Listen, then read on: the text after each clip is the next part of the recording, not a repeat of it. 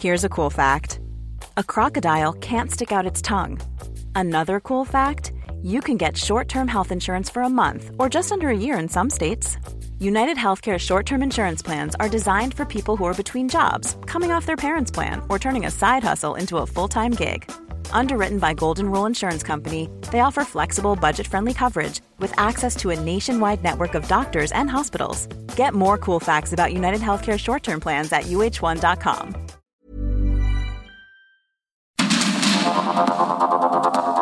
Media Group presenta Sergio Sarmiento y Lupita Juárez. Información veraz y oportuna con un toque personal y humano. Por el Heraldo Radio, donde la H suena y ahora también se escucha.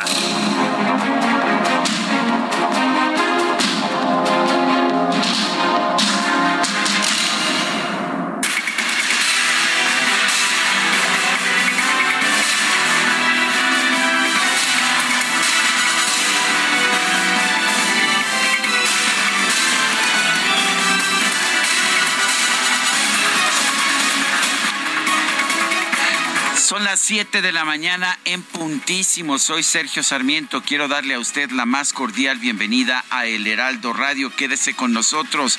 Aquí le tendremos toda la información. También, también podremos ofrecerle un momento agradable, ya que nos gusta darle a usted el lado amable de la noticia, siempre y cuando la noticia lo permita. Guadalupe Juárez, buen día. Hola, ¿qué tal? Qué gusto saludarte. Muy buenos días, Sergio Sarmiento, para ti, para nuestros amigos del auditorio. Qué gusto tenerlos ya con nosotros esta mañana. Y por supuesto, empezamos con un resumen de lo más importante.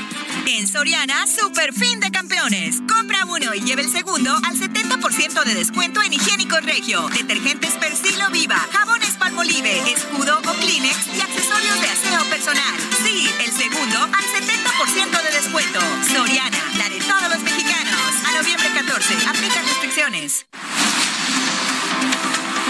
Este domingo se realizaron marchas en por lo menos 45 ciudades del país a favor de la democracia y en defensa del Instituto Nacional Electoral. En la Ciudad de México, la movilización se llevó a cabo del Ángel de la Independencia al Monumento a la Revolución. Apoyo total al ámbito electoral. Apoyo total. Sí, sí. Todos de la mano con el INE ciudadano. Todos de la mano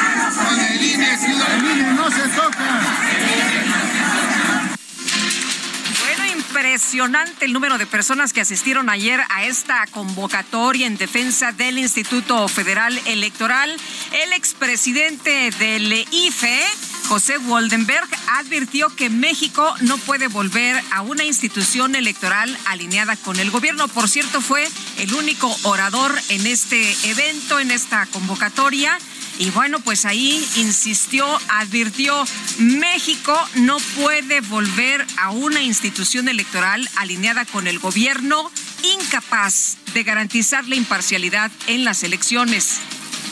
El problema mayúsculo, el que nos ha traído aquí, el que nos obliga a salir a las calles, el que se encuentra en el centro de la atención pública, es que buena parte de lo edificado se quiere destruir desde el gobierno. México no puede volver a una institución electoral alineada con el gobierno.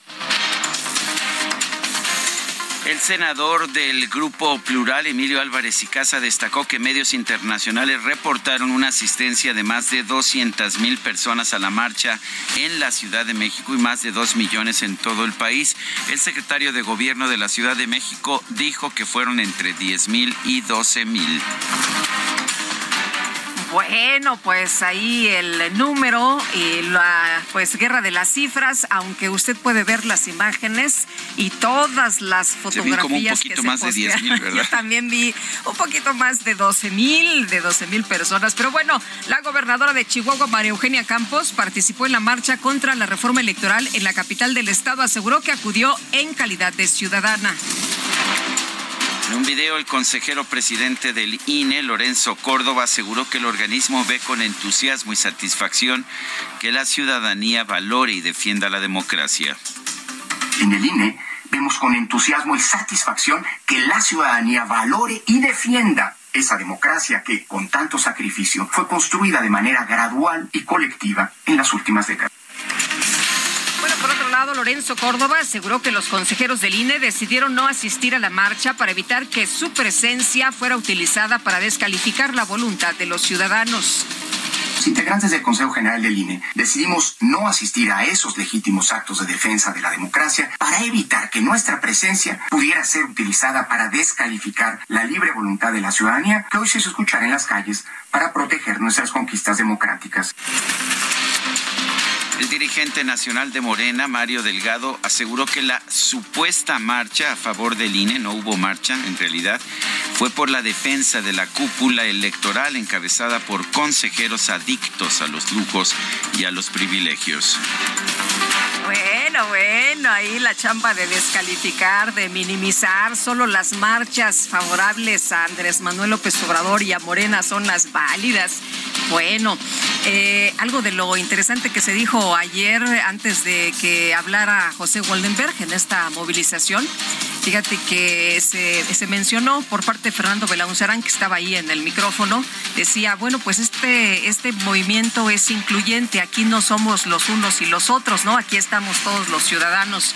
Ignacio Mier, coordinador del grupo parlamentario de Morena en la Cámara de Diputados, calificó el discurso del expresidente del IFE, José Waldenberg, como demagógico, falaz y manipulador. Bueno, resulta que mientras José Waldenberg no eh, pues eh, figuraba en esta movilización, nadie dijo nada, pero en cuanto se enteraron que era el orador, pues empezaron ahí los calificativos en contra del expresidente y bueno, pues ahí está lo que dice el coordinador del grupo parlamentario de Morena. El coordinador del PRI, mientras tanto Rubén Moreira, aseguró, el coordinador del PRI en San Lázaro, aseguró que los integrantes de su bancada no están negociando con Morena la aprobación de la reforma electoral del presidente López Obrador. Y el Morena en el Senado, Ricardo Monreal, aseguró que las expresiones a favor del INE no deben extrañar ni ofender a nadie, ya que representan la democracia y la libertad. Señaló que estas deben representar un llamado a la reflexión serena.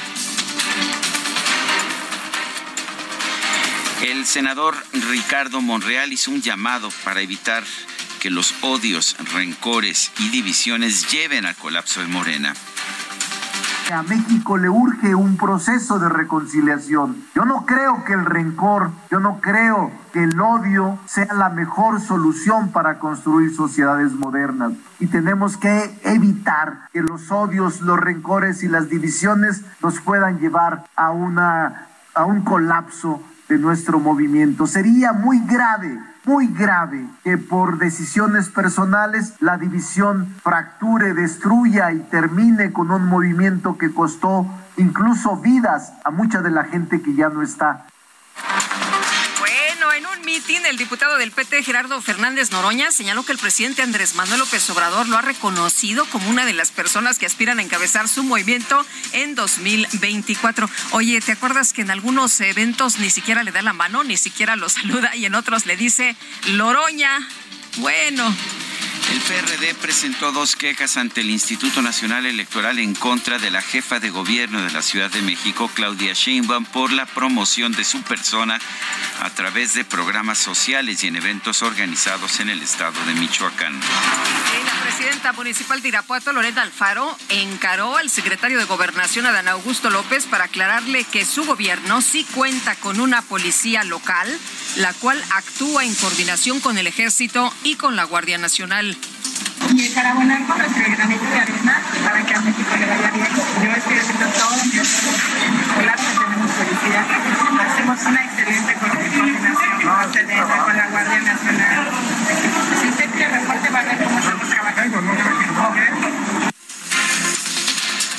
fin de semana se registró un ataque armado en un evento de arrancones en un autódromo de la ciudad de Ciudad Victoria, Tamaulipas. Se reportó un saldo de tres muertos y dos heridos. Bueno, y en Zacatecas no para la violencia y las agresiones. Las autoridades de Zacatecas reportaron que cinco personas fueron asesinadas en una cancha de fútbol del municipio de Guadalupe. Juez vinculó a proceso a Rautel N por el presunto feminicidio de Ariadna Fernanda López, cuyo cuerpo fue encontrado en una carretera de Morelos tras abordar un taxi en la Ciudad de México. Ulises Lara, el vocero de la Fiscalía General de la Ciudad de México, informó que ya fueron detenidas dos personas por el caso de Amner, este niño de seis años que murió en un plantel del Colegio Williams. Se trata de la maestra de natación Ana N. y el salvavidas Alberto N. El Ministerio Público solicitó y obtuvo dos órdenes de aprehensión en contra de Ana María N. y Alberto Alfonso N., maestra de natación y guardavidas de la alberca del referido colegio, mismas que fueron cumplimentadas por detectives de la Policía de Investigación. Ana María N. fue trasladada al Centro de Reinserción Social de Santa Marta, Acatitla, y Alberto Alfonso N. al reclusorio preventivo Barolí Sur, donde quedaron a disposición del juez que lo requirió y será quien determine su situación jurídica en audiencia inicial a realizarse este domingo. Por otro lado, Ulises Lara detalló que las imágenes de las cámaras de seguridad del Colegio Williams permitieron construir la cronología del día de la muerte de Abner. Y es a las 9.16 con 50 segundos que Ana María N. se percata de que el niño estaba inconsciente. Se mete al agua, lo carga y lo lleva al extremo de la alberca donde a las 9.17 con 13 segundos lo recibe el coordinador de natación, quien lo coloca en el piso. Casi 10 minutos después de que abandonó su posición, a las 9.17 con 45 segundos, aparece nuevamente acuado el guardavidas, se aprecia que camina tranquilamente a donde era auxiliado el menor y únicamente observa. La Autoridad Educativa Federal en la Ciudad de México informó que las actividades académicas en los planteles de San Jerónimo y Ajusco del Colegio Williams van a seguir suspendidas hasta el 16 de noviembre mientras se realizan las investigaciones por el caso de Abner. La Comisión Ambiental de la Megalópolis anunció que la contingencia ambiental en la zona metropolitana que se activó en la tarde del sábado se va a extender hasta el lunes, hasta hoy lunes. Y a través de Twitter, la jefa de gobierno de la Ciudad de México descartó que la declaratoria de la contingencia ambiental haya estado relacionada con la marcha por la defensa del INE.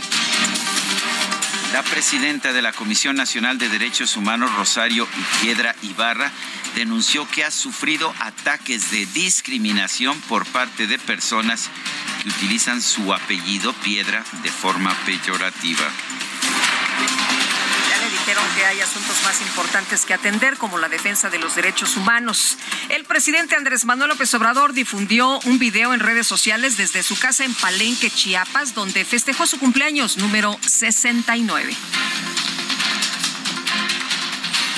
Pedro tiene como mi edad, 69 años, y está fuerte. Escuchen las guacamayas. Gracias por las mañanitas, por las bendiciones, los buenos deseos. Amor con amor se paga.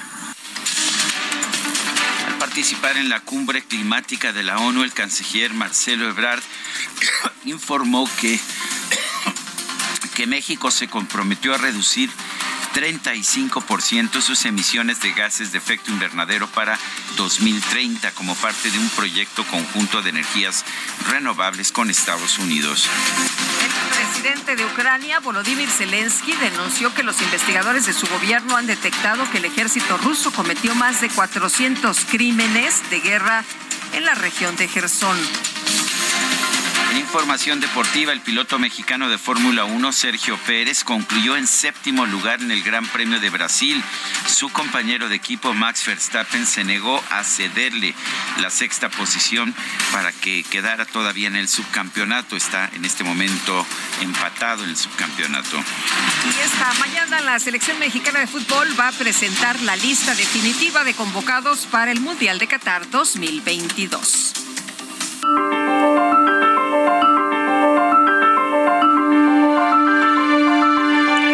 A la frase del día. México no puede volver a una institución electoral alineada con el gobierno. José Waldenberg.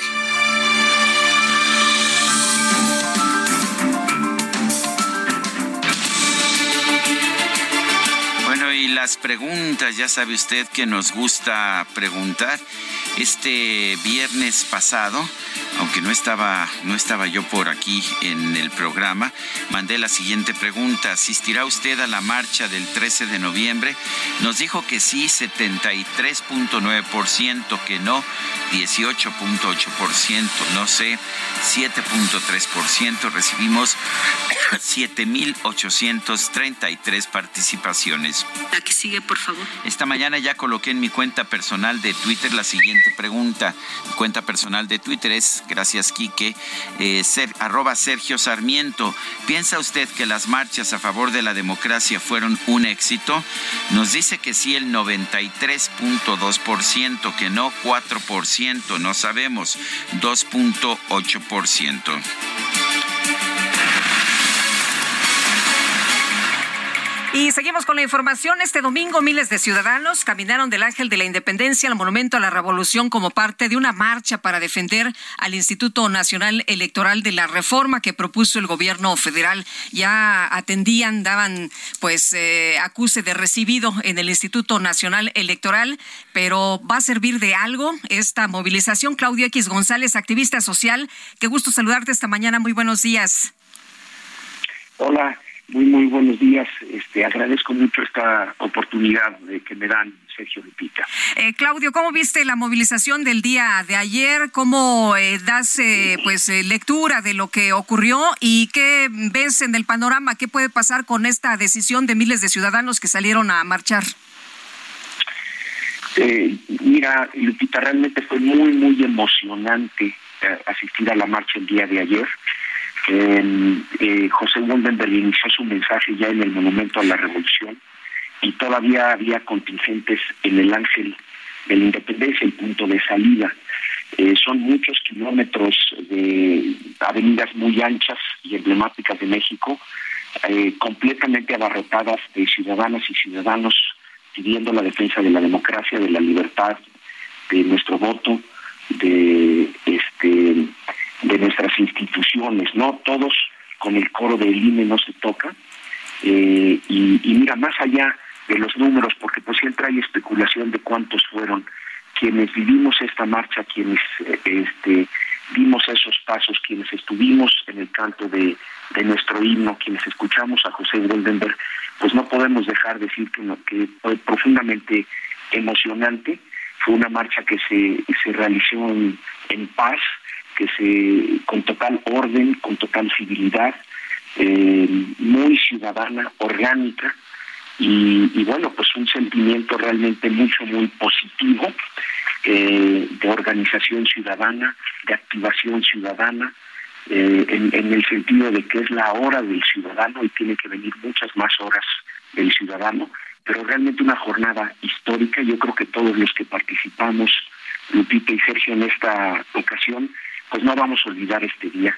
Y hay que mantenerlo muy vivo todos los demás días para que, repito, este, esa hora del ciudadano que vivimos ayer se reproduzca muchas, muchas veces más. Yo como eh, ciudadano, pues pienso que en el fondo la respuesta tiene que venir de esa ciudadanía organizada, participativa, exigente y también propositiva, y todo eso lo vivimos ayer de una manera creo que ejemplar, y no nada más en la Ciudad de México, eso es lo que llama la atención.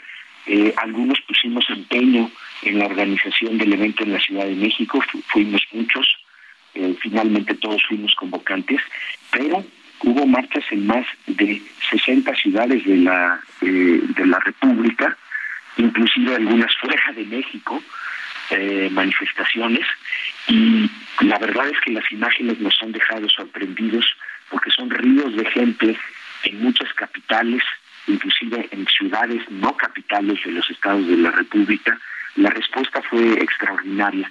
Y yo creo que el mensaje eh, es clarísimo, creo que lo maneja muy bien el Reforma en su eh, titular del día de hoy, las y los mexicanos dijimos sí a la democracia el día de ayer y de una manera muy respetuosa, muy pacífica, pero muy contundente también. Claudio, ¿sirve para, ¿sirven para algo las marchas? Eh, ¿Consiguen, van a conseguir, van a asegurar los votos en la Cámara de Diputados para evitar que pase esta reforma? Sergio, yo, yo te he estado, como siempre, leyendo y, te he visto escéptico en relación a este tipo de, manifestaciones públicas. Yo en ese sentido tengo un parecer distinto. Yo creo que sirven de mucho. Sirven en términos de activar a la ciudadanía, que repito, para mí es fórmula indispensable de la solución del mediano y largo plazo para nuestro país. Claro que hay que mantener este ánimo ciudadano.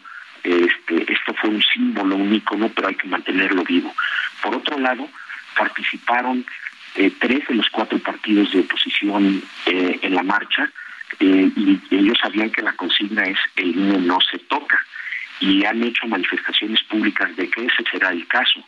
Entonces, es un nuevo compromiso que toman los partidos frente a una ciudadanía que se manifestó masivamente y pacíficamente el día de ayer y eso pues los vuelve a comprometer y para mí eso es muy positivo fue una franca minoría eh, lo que fueron los contingentes de los partidos, pero muy simbólica y muy importante en el sentido, repito, de que toman un nuevo compromiso con los ciudadanos. Ya lo habían tomado después de la elección intermedia el año pasado, porque eh, quienes votamos por la opción de la coalición lo hicimos pensando que iban a defender a nuestras instituciones. Entonces, eh, ahí estamos los ciudadanos vigilantes para eh, saber qué es que va a suceder.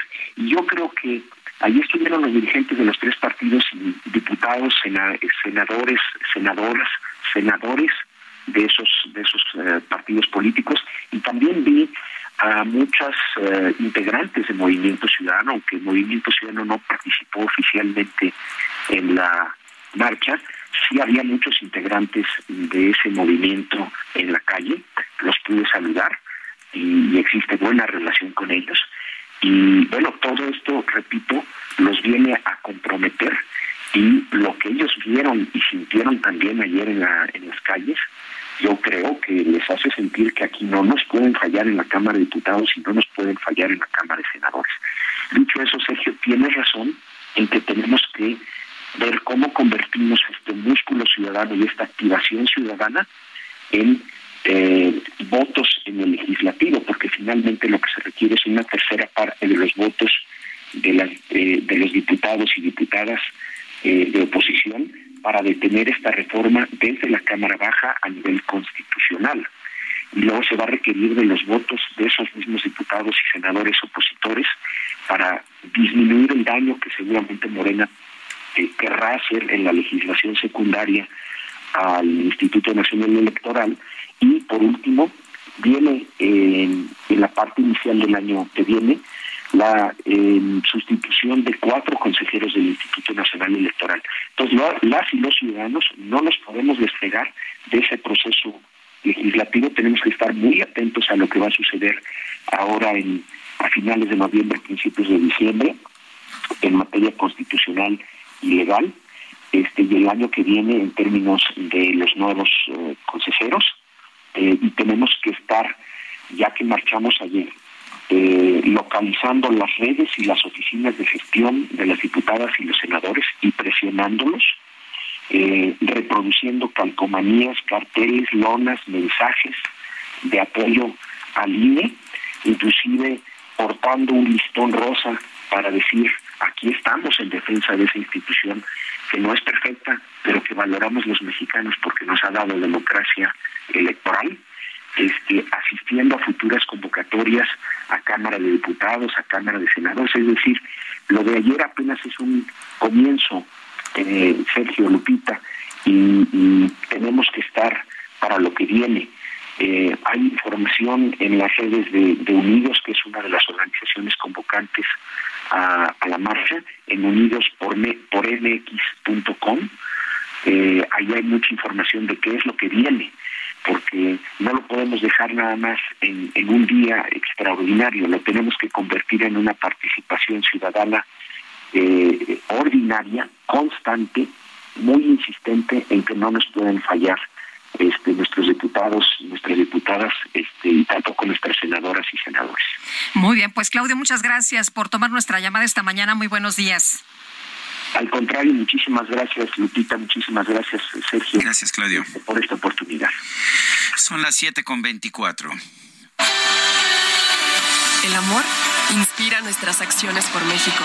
Reforestando la tierra, reciclando, cuidando el agua, impulsando a las mujeres y generando bienestar en las comunidades. Juntos somos Coca-Cola y contigo el amor multiplica.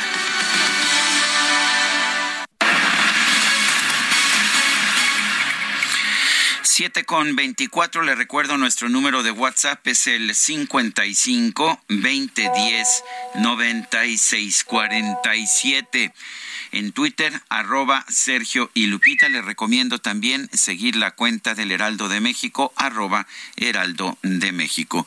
Nosotros, Guadalupe Juárez y un servidor Sergio Sarmiento, vamos a una pausa y regresamos.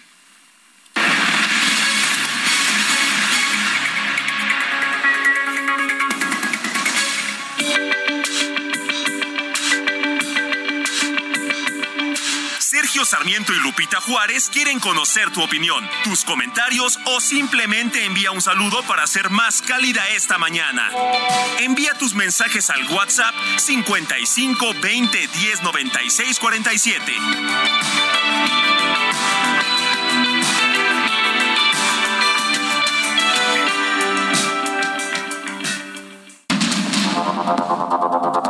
Continuamos con Sergio Sarmiento y Lupita Juárez por el Heraldo Radio.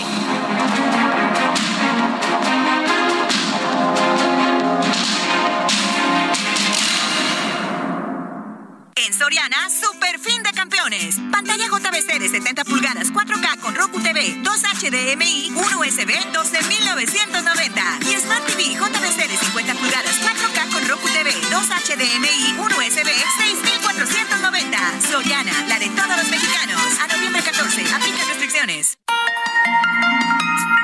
La diabetes es una enfermedad crónica que aparece cuando el páncreas no produce insulina suficiente o cuando el organismo no utiliza eficazmente la insulina que produce. El Día Mundial de la Diabetes se celebra los 14 de noviembre en honor al natalicio del médico canadiense Frederick Banting, quien junto a su alumno Charles Best descubrió en 1921 la hormona insulina, el paso más importante para el control de la diabetes. El día fue instaurado desde 1991 por la Federación Internacional de Diabetes y la Organización Mundial de la Salud. Sin embargo, se celebró desde el 2007 tras la aprobación de la resolución en diciembre de 2006 del Día Mundial de la Diabetes.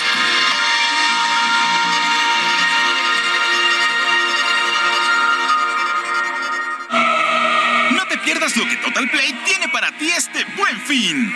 Contrata ahora y llévate 150 canales, 100 en HD para que veas tus programas favoritos, 50 megas extra para navegar a toda velocidad, un servicio de TV adicional por cuatro meses y por tiempo limitado recibe un Wi-Fi Pro sin costo. ¿Ves? Esta es una promo que sí es promo. Cámbiate ya y vive la experiencia Total Play.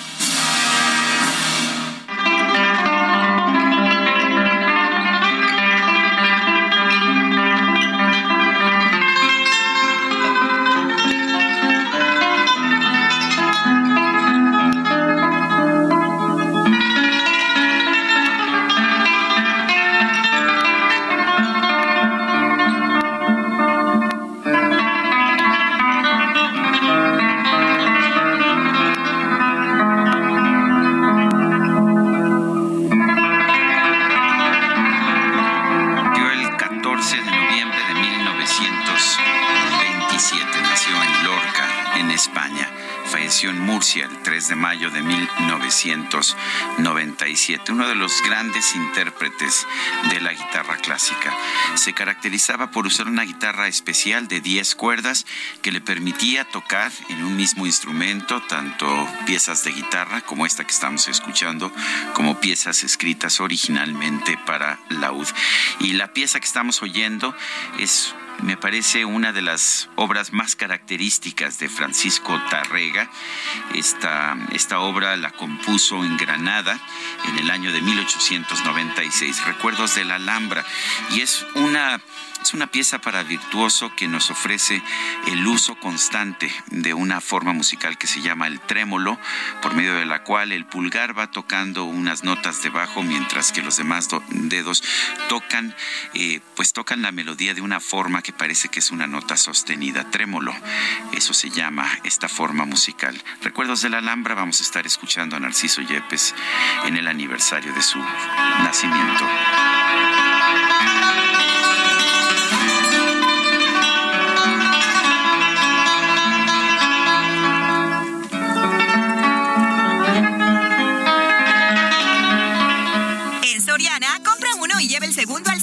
5% de descuento en six packs de yogur bebible Danone, Alpura, Lala, Yoplait o harinas para hot cakes y pastel. Y six pack de cerveza Michelob Ultra y Amstel, lata o botella a 50 pesos con 150 puntos. Soriana, la de todos los mexicanos. A noviembre 14, aplica restricciones, evita el exceso. Las destacadas de El Heraldo de México.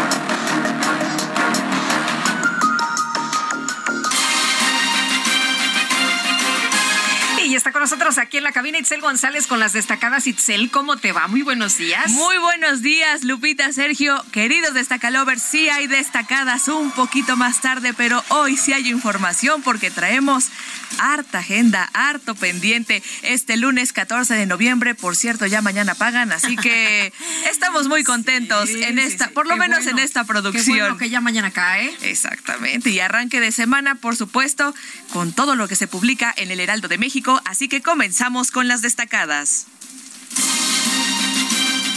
En primera plana, sostenidamente aumentan homicidios dolosos en Jalisco. De enero a septiembre de este año se han registrado 1.565 muertes violentas en el estado gobernado por Enrique Alfaro.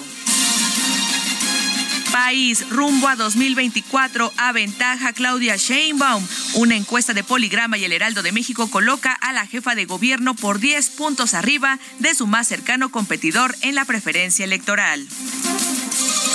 Ciudad de México, Colegio Williams caen dos por caso Abner, Alberto N y Ana N, aprendidos por la Fiscalía Capitalina. Estados, Chiapas, frenan otra caravana. Un grupo de 700 migrantes pretendían caminar hacia Tapanatepec, Oaxaca. Orbe en Europa bloquean la presión energética. Países consiguieron nuevos proveedores como Estados Unidos y Noruega. Meta, selección mexicana, definen llamado. Gerardo Martino hoy hace oficial su convocatoria de 26 futbolistas para ir a Qatar 2022. Y finalmente, en mercados, enero a septiembre alcanza 76% la ocupación. Asientos de avión a México sumaron 24 millones 127 mil. Lupita, Sergio, amigos, hasta aquí las destacadas del Heraldo. Feliz lunes. Gracias, Itzel. Muy buenos días. Buen lunes también para ti. Son las 7 con 38.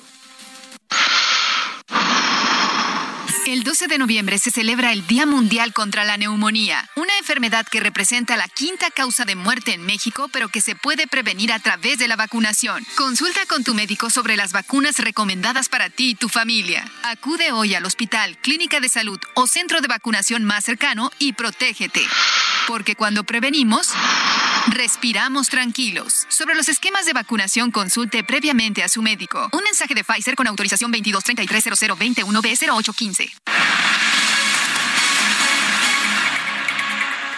Este domingo se llevó a cabo la marcha en defensa del INE. Esta, esta marcha fue convocada por activistas y políticos de oposición para frenar la iniciativa de reforma electoral que propuso el presidente Andrés Manuel López Obrador. Fernando Belaunzarán, integrante del Frente Cívico Nacional, está en la línea telefónica. Fernando, eh, cuéntanos, ¿es cierto que nada más fueron de 10 a 12 mil personas, como dice Martí Batres?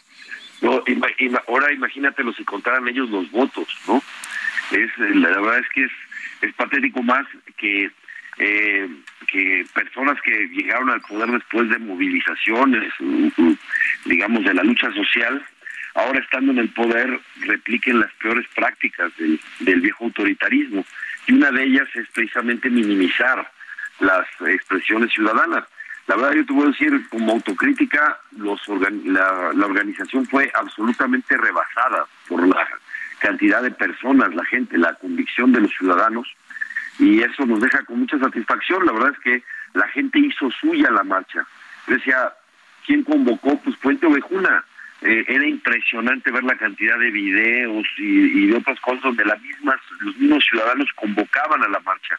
La hicieron suya y yo creo que eso es parte del éxito. Entendieron que el, que el presidente está queriendo cruzar una línea roja.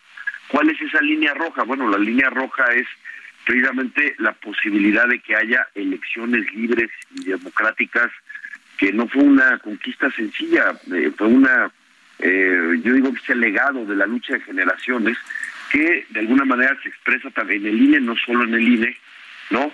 Pero eh, era frente a la contrarreforma electoral con esta lógica hegemonista que tiene el grupo que está en el, en el poder, la sociedad se movió con mucha convicción, entendiendo que lo que está en juego es el derecho que tenemos los ciudadanos a elegir a nuestros gobernantes. Eso, e, ese fue el, el motor y creo que lo hizo muy bien y con eso además se empodera la ciudadanía, entiende, entiende su fuerza. Yo creo que es un parteaguas en lo que va para lo que queda del sexenio, la toma de las calles, porque no solo fue la multitudinaria manifestación en la Ciudad de México, creo que algunos lo ponen incluso arriba de medio millón de personas es en todo el país. Yo no recuerdo una manifestación sincronizada en más de 60 ciudades y con una cantidad pues muy importante en, muchas de ellas, ¿no? Eh, Fernando, escuchaba que decías algo muy importante el día de ayer y que la gente lo aplaudía mucho. Aquí estamos todos, no ellos y nosotros, porque pues eh, no se trata de dividir, se trata de unir. Cuéntanos. Sí, muy importante, Lupita. La verdad es que en, este país cabemos todos, en la democracia, el, gran eh, el gran elemento de la democracia, aunque el, aunque su elemento emblemático sea el voto, lo que hace funcionar una democracia es el diálogo, porque la democracia acepta que somos plurales, que somos distintos, que tenemos diferencias. Y entonces aquí cabemos todos, aquí tenemos que entendernos. Y cuando decimos que queremos que se cuenten los votos, también queremos que se cuenten los votos de los otros, de los que están en el gobierno, etcétera, ¿no? Aquí eh, creo que nos da certeza, da estabilidad que podamos que podamos tener confianza en que al menos se cuenten los votos. No tenemos elecciones perfectas, nuestras instituciones efectivamente no son perfectas, pero el, el darle un golpe a una institución que da certeza en el momento de los resultados y aparte darle un golpe desde el poder, pues bueno, eso es lo que nos acerca más al golpe blando que de, lo, del que hablan algunos eh, eh, oficialistas. En eso está, en ese, eh, en esa, en esa, ¿cómo se llama? en esa pretensión. Y yo creo que este país necesita reconciliarse. Mientras hay una lógica desde el poder de polarizarnos, de querer decir que siga, que, que el triunfo del otro es, entre comillas, moralmente inadmisible, es, sería la, ruina del país, sería desastroso y además eh, sería comprometer eh, eh, es decir, sería inmoralmente, sería moralmente inaceptable que nosotros gobernaran, pues están dando licencia para hacer cualquier cosa para evitarlo, ¿no? Y bueno, lo vimos, ¿no? Ayer este, se sacaron una contingencia de la manga, pero eso no importó para los ciudadanos, marcharon, todavía les echaron el agua con la fuente de la de la movimiento de la revolución y aún así la, la gente tuvo una gran convicción, entiende lo que está en juego. Mira, eh, dicen que nadie experimenta en cabeza ajena, pero la verdad es que la captura de los órganos electorales por parte del gobierno es lo que ha precedido la llegada a dictaduras o gobiernos muy autoritarios como Venezuela y Nicaragua, ¿no? Que tenían, pues estaban avanzando en una democracia en Venezuela con mayor tradición que la de Nicaragua, pero el control, la captura de parte del gobierno de los órganos electorales, pues ha sido eh, pues, terrible para ellos, ¿no? Las alternancias son fundamentales en la democracia, las alternancias. Es lo que mencionaba Goldenberg en su discurso, ¿no? A ver, ahí están las alternancias. Sí, claro, mira, y con el INE las alternancias son de más del 60%, o sea, el INE nació en 2014. Y es una tendencia que ha crecido.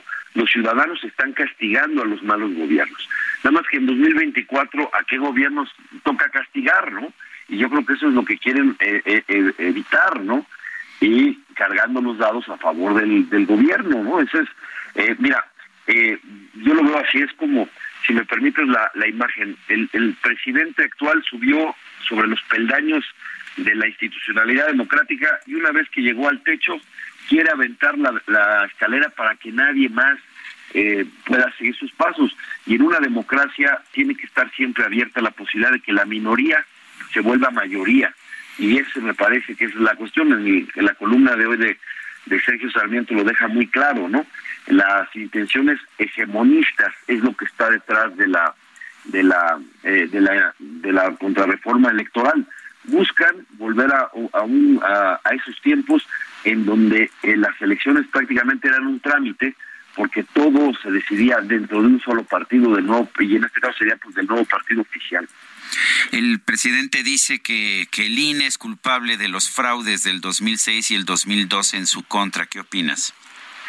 bueno, la verdad es que eh, eso es más bien leyenda urbana, ¿no? En, en 2006 yo creo, yo la verdad sí creo que el IFE debió haber hecho el conteo voto por voto. Eso hubiera sido muy sano con el, bajo el principio de, de certeza. Quisieron ser muy letristas y no lo dieron, pero la verdad es que no hay ninguna prueba de que haya habido fraude. Hay un hay un este documental muy bueno que se llama 0.56%, donde se ve que los propios datos del presidente que tenía el presidente estaban un poco abajo, ¿no? Se equivocaron al, eh, al tener una estructura de paralela a, los partidos de la coalición de, de, cuidado del voto y se les cayó. La estructura que, que hizo Pérez Mendoza en ese momento no funcionó y, se, y no tenía la izquierda, digamos, no tenía las actas, ¿no? Eso generaba más eh, incertidumbre, etcétera, pero no hay ninguna, la verdad es que no hay, no hay prueba de eso, de que, eh, de que algunos gobernadores pudieron operar, bueno, la verdad es que este, lo que hemos visto en este gobierno es que ponen a los gobernadores hasta, hasta hacer cuotas de cuántos votos van a llevar a la revocación de mandato, etcétera, eso casi lo hicieron públicamente, ¿no? Por supuesto, son cosas que se deberían atender, pero en cuestión de que de que hubo alquimia en las en las en las casillas no, no está demostrado. Y en el 2012 bueno lo más que pudieron presentar fueron eh, eh, López Obrador fueron patos eh, borregos gallinas diciendo que eso era eh, el asunto. Y, que y si me dices si la compra del voto es un problema que se tiene que entender mejor por supuesto pero los grandes problemas de la democracia mexicana están fuera de la propuesta del, del presidente. Hablo, quiero hablar del elefante en la, en la sala, la presencia creciente del crimen organizado en las elecciones, ¿no? Ese es un gran problema, debería ser un problema de Estado de primer orden, pero no se toca, ¿no? Y no se toca quizás porque piensan que ese tipo de cosas, la compra del voto y el y la creciente participación del crimen en las elecciones piensan que juegan a su favor y eso me parece que es muy perverso. Eso quizás no, eso más que arreglarlo con una reforma, se necesitarían pues políticas claras de dar certeza y equidad para evitar esas esas prácticas. Pero, pero bueno, yo creo que dada la situación, el contenido de la contrarreforma, lo mejor sería que se guardara una posible reforma electoral para después de las elecciones de 2024 que sea a partir de una discusión donde participe la sociedad. Todas las demás reformas electorales anteriores habían sido propuestas de las minorías, propuestas de la sociedad y, y digamos arrancadas a regañadientes, algunas, algunas con mejor ánimo para generar mayor certeza electoral. Esta es totalmente contraria, esta es desde el poder para darle más fuerza al partido en el poder. Lauzarán, integrante del Frente Cívico Nacional, gracias por tomar nuestra llamada. Gracias, Sergio. Gracias, Lupita. Muy importante cuando se discuta la, cuando se discuta la reforma electoral en la Cámara de Diputados, volveremos a movilizarnos ahí a la Cámara y seguramente en otras ciudades, porque vamos a seguir atentos en, el, eh, eh, en, en este punto. muchas gracias. Gracias, buenos días. En la línea también está Mauricio Merino, académico de la Universidad de Guadalajara, quien saludamos con mucho gusto, como siempre. Mauricio, muy buenos días. Lupita, qué alegría de escucharte. Igualmente. Oye, ¿cómo viste la respuesta ciudadana a la convocatoria en defensa del INE, aún con la descalificación desde la presidencia? Y bueno, pues, ¿qué te pareció a ti también el día de ayer, no nada más en la Ciudad de México, esta marcha multitudinaria, sino en otras partes del país?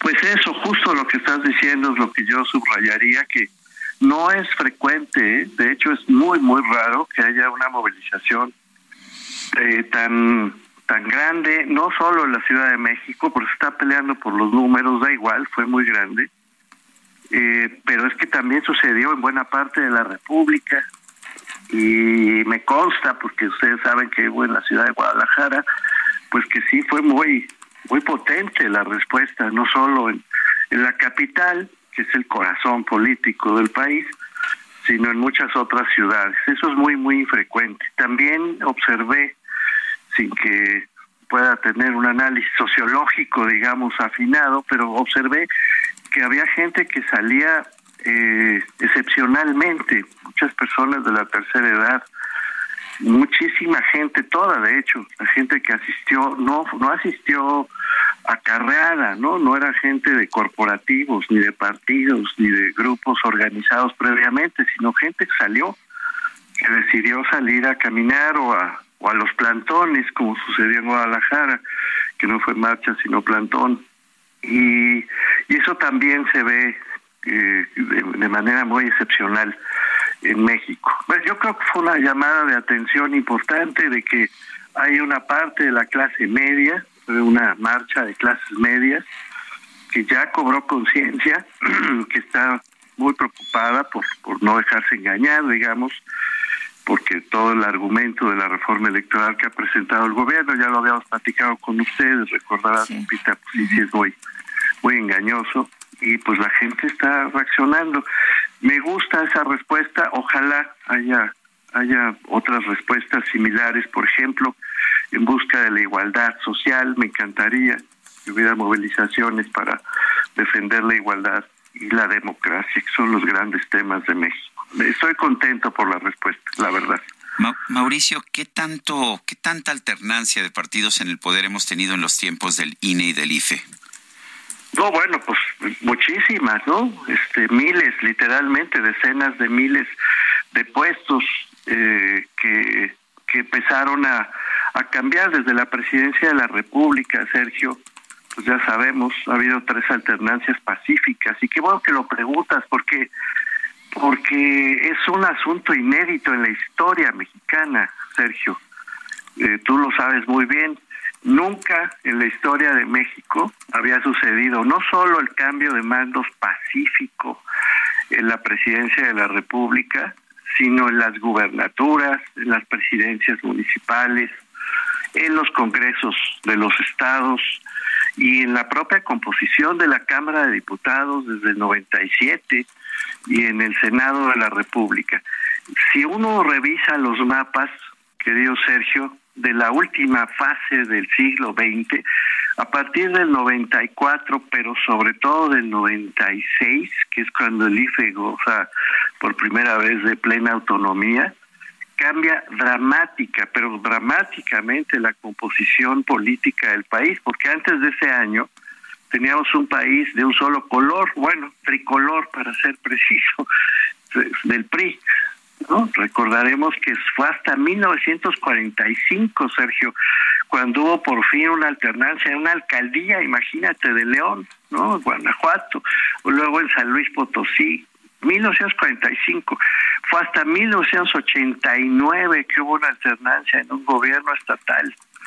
Pero a partir de los años 90 empieza a generarse esta corriente que ayer se volvió a expresar en las calles de ciudadanas, de ciudadanos muy conscientes de su poder de voto, y es al final de la década cuando se multiplica la pluralidad que ya existía en la sociedad y se expresa en, en, la pluralidad política partidaria. Nunca en México había sucedido eso, y mucho menos había sucedido cambios de mando cambios de autoridades de manera pacífica.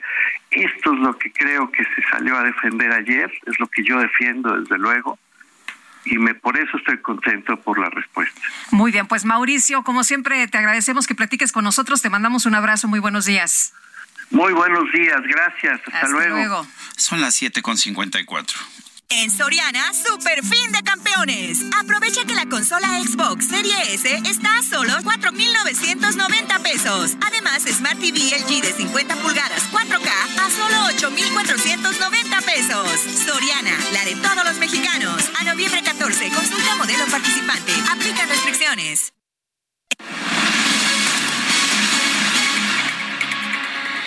Siete con cincuenta y cuatro minutos. Nuestro número para que nos mande mensajes 55 20 10 96 47. Vamos a una pausa y regresamos.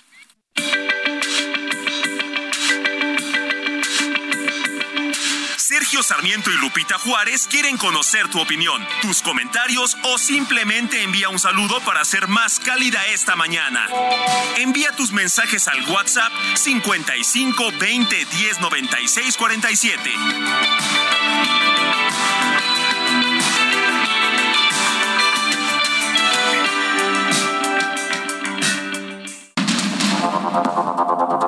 Continuamos con Sergio Sarmiento y Lupita Juárez por el Heraldo Radio.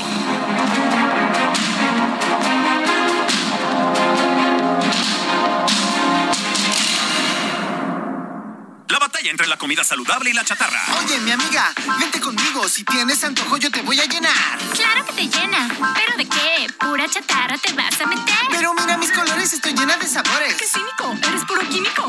Mejor una botana bien natural. Pura vitamina que te nutre. Dame un momento, mira quién llegó. Solo un instante y te lleno de sabor. Comida industrial con sabor artificial. Come de más y la pagarás. ¿Ya previste? ¡Ya hiciste! Gobierno de México. Buenas tardes, soy la señora Rosa Carmona. Busco a mi hija Adriana Costa Carmona. Ella desapareció el 11 de febrero del 18. Te necesitamos apoyo. A nosotros, pues poco, poco nos apoyan. Hay veces que necesitamos hasta para una botella de agua y hay veces que no lo tenemos. Si salimos a búsqueda, no trabajamos y si, y si no trabajamos, pues no tenemos para darles de comer a nuestros hijos que, que nuestras, nuestros desaparecidos nos dejaron. Ojalá y Dios quiera y que usted que me escucha, ojalá y que nos pueda apoyar en algo. Dios los bendiga y muchísimas gracias. Heraldo Televisión, ahora también por Sky HD. Toda la programación de Heraldo Televisión a través del canal 161 de Sky HD. Noticias, deportes, entretenimiento, gastronomía y mucho más. Heraldo Televisión, en todo el país, ahora también por Sky HD.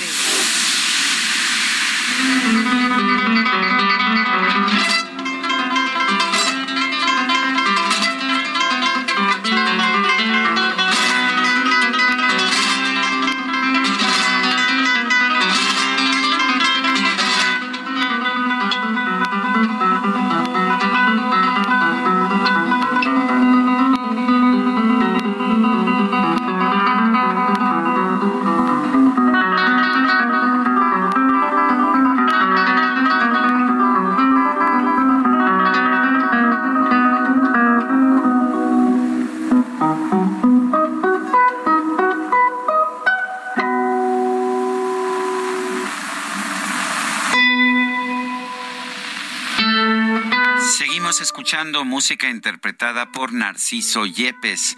Esta esta pieza se llamó originalmente Leyenda, la escribió para piano, pues uno de los grandes compositores y pianistas españoles, Isaac Albeniz, quien nació en 1860 y falleció en 1909. La retomó eh, Yepes y nos ofrece esta versión para guitarra. Vale la pena señalar que el nombre de Asturias no se lo dio Albeniz, se, se lo dio eh, uno de los editores, el editor alemán de esta, de esta pieza que la colocó junto con la suite española de Isaac Albeniz y le dio el nombre de Asturias. En realidad no hay nada en la pieza que recuerde a Asturias. Sin embargo, lo que el nombre que le puso Isaac Albeniz es leyenda. La interpretación de Narciso Yepes me parece quizás la mejor de todas las que he escuchado. Vamos a oír.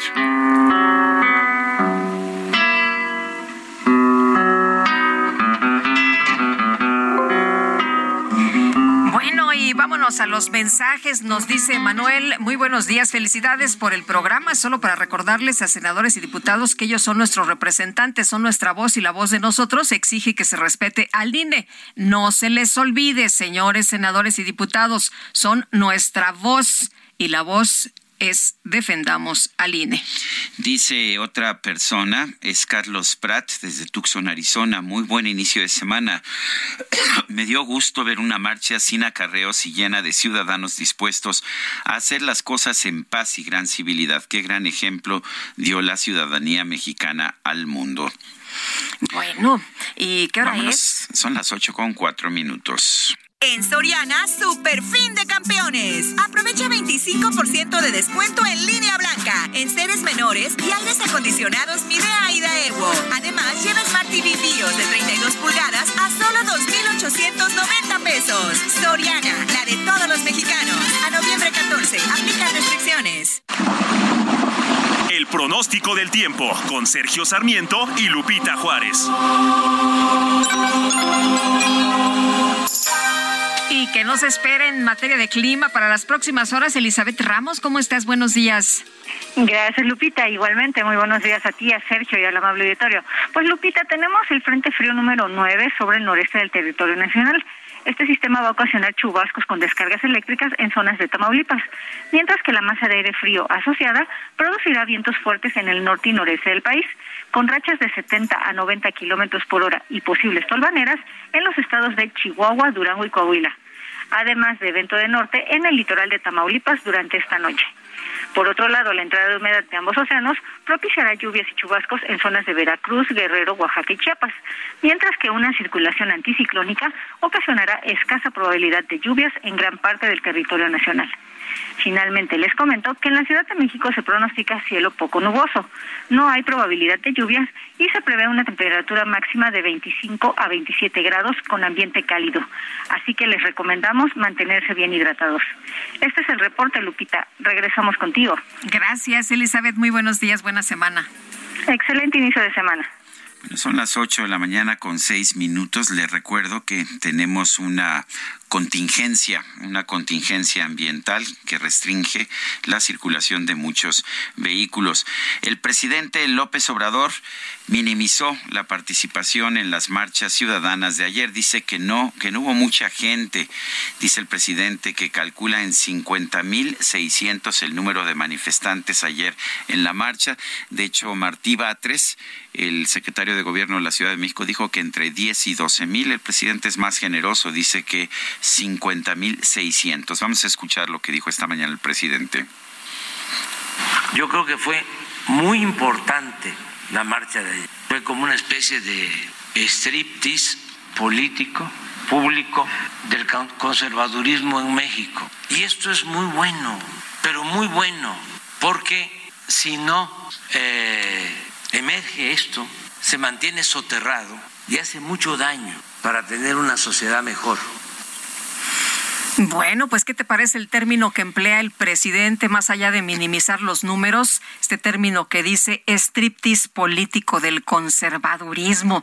Y yo no sé por qué si la marcha fue algo menor, le ponen tanto empeño y, tanto interés a minimizar el número de participantes. Pues sí, en fin, o a encenderles la fuente. A ti te tocó estar allá, ¿verdad? Sí, me tocó estar allá, Sergio. ¿Viste que encendieron la fuente? Sí, encendieron la fuente. Sí, encendieron la fuente. Dicen que se enciende de manera automática de las 9 de la mañana a las 19 horas, pero no es cierto porque las personas empezaron a llegar desde temprana hora, no estaba prendida la fuente. Cuando termina de hablar José Woldenberg, eh, la gente se espera un momento antes de, de salir, como 12 y cachito, y ahí es cuando empieza la fuente a encender. La gente ya se iba, ya todo el mundo ya estaba, eh, pues ya no se terminó. Se sintió como una agresión para los que estaban allá. Pues imagínate que vas pasando porque ya te vas a tu casa y de repente te prenden la fuente, pues te mojan, ¿no? Entonces la gente lo que dijo, oye, no sean gachos, o sea, la verdad es que eh, pues no, no, no debe ocurrir, no debe ocurrir esto. Pero bueno, pues esa fue la percepción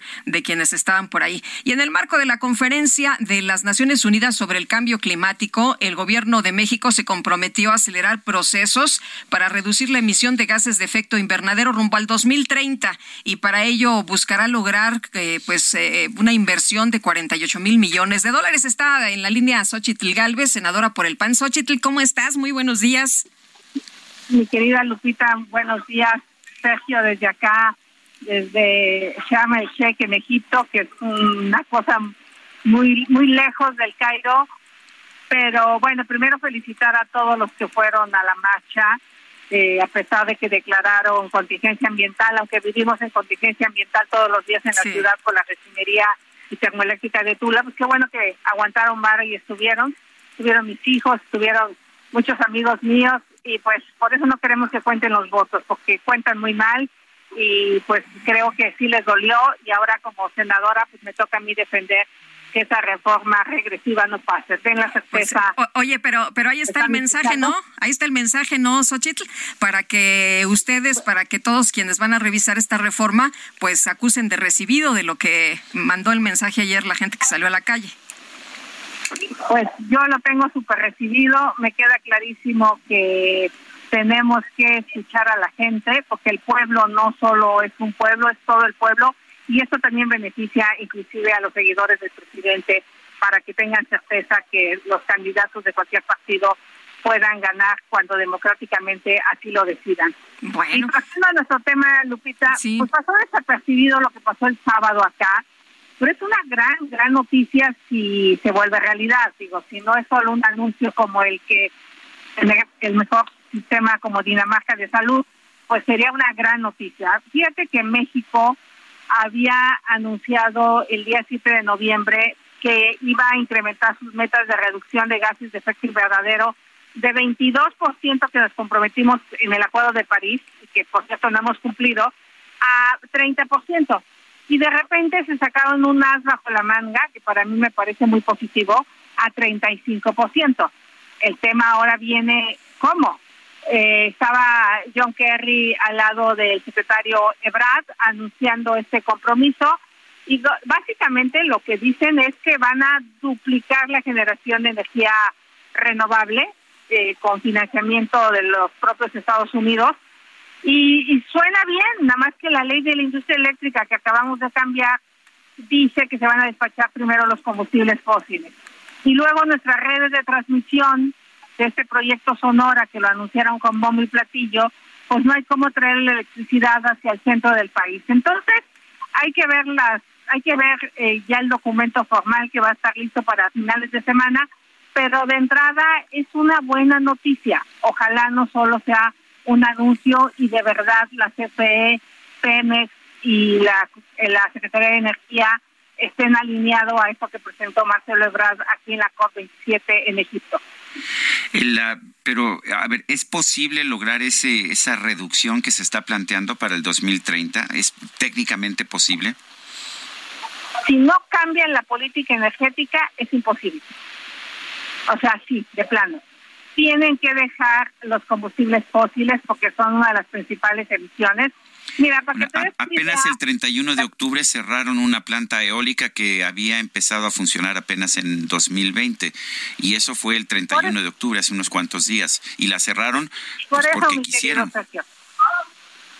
Este, por eso, si no cambian esta política energética de Manuel Bartlett, agresiva contra las energías limpias, va a quedar en un ridículo internacional. Eh, eh, regresando a México, Sergio, estamos trabajando varios legisladores para ver cómo traducimos eso a las leyes, esos compromisos que hizo México y que realmente se vuelva una realidad. Pero tiene que cambiar la política regresiva que está aplicando la CFE en nuestro país, eh, porque si no, no hay manera. Te voy a dar un dato. El programa Sembrando Vidas dice que eh, aporta eh, contra el cambio climático cuatro millones de toneladas de emisiones o sea, a favor. Bueno, el, la industria petrolera genera 150 millones. Entonces, este, un programa como Sembrando Vida es insuficiente si no cancelamos la generación de electricidad con petróleo y gas. Pero, pero aquí eh, vamos en un rumbo distinto. ¿Cómo le vamos a hacer, Xochitl? Es lo que yo le pregunté al canciller se lo pregunté en corto después de la reunión con Kerry. Nos sentamos en una mesa aquí en la COP a platicar y le dije, señor canciller, si no cambiamos las políticas actuales, esto no se va a poder cumplir. Estamos esperando el documento oficial, porque de entrada a mí lo que me sorprende es que la Semarnat había dicho 30% el 7 de noviembre y de repente salió el 35%. Suena bien, quedamos bien a nivel internacional. El tema es el cómo lo vamos a hacer, porque eso no lo han explicado, Sergio. Bueno, pues muchas gracias por platicar con nosotros esta mañana, Xochitl. Muy buenos días. Y bueno, decirte que las cifras son aterradoras de lo que está pasando con el planeta. Todo indica que ya no vamos a contener el 1.5 grados, ya los científicos lo aseguran. Eh, no obstante del buen discurso de Biden y de la buena disposición, todo parece indicar que nos vamos a tener que meter a medidas de adaptación para acostumbrarnos a las crisis climáticas.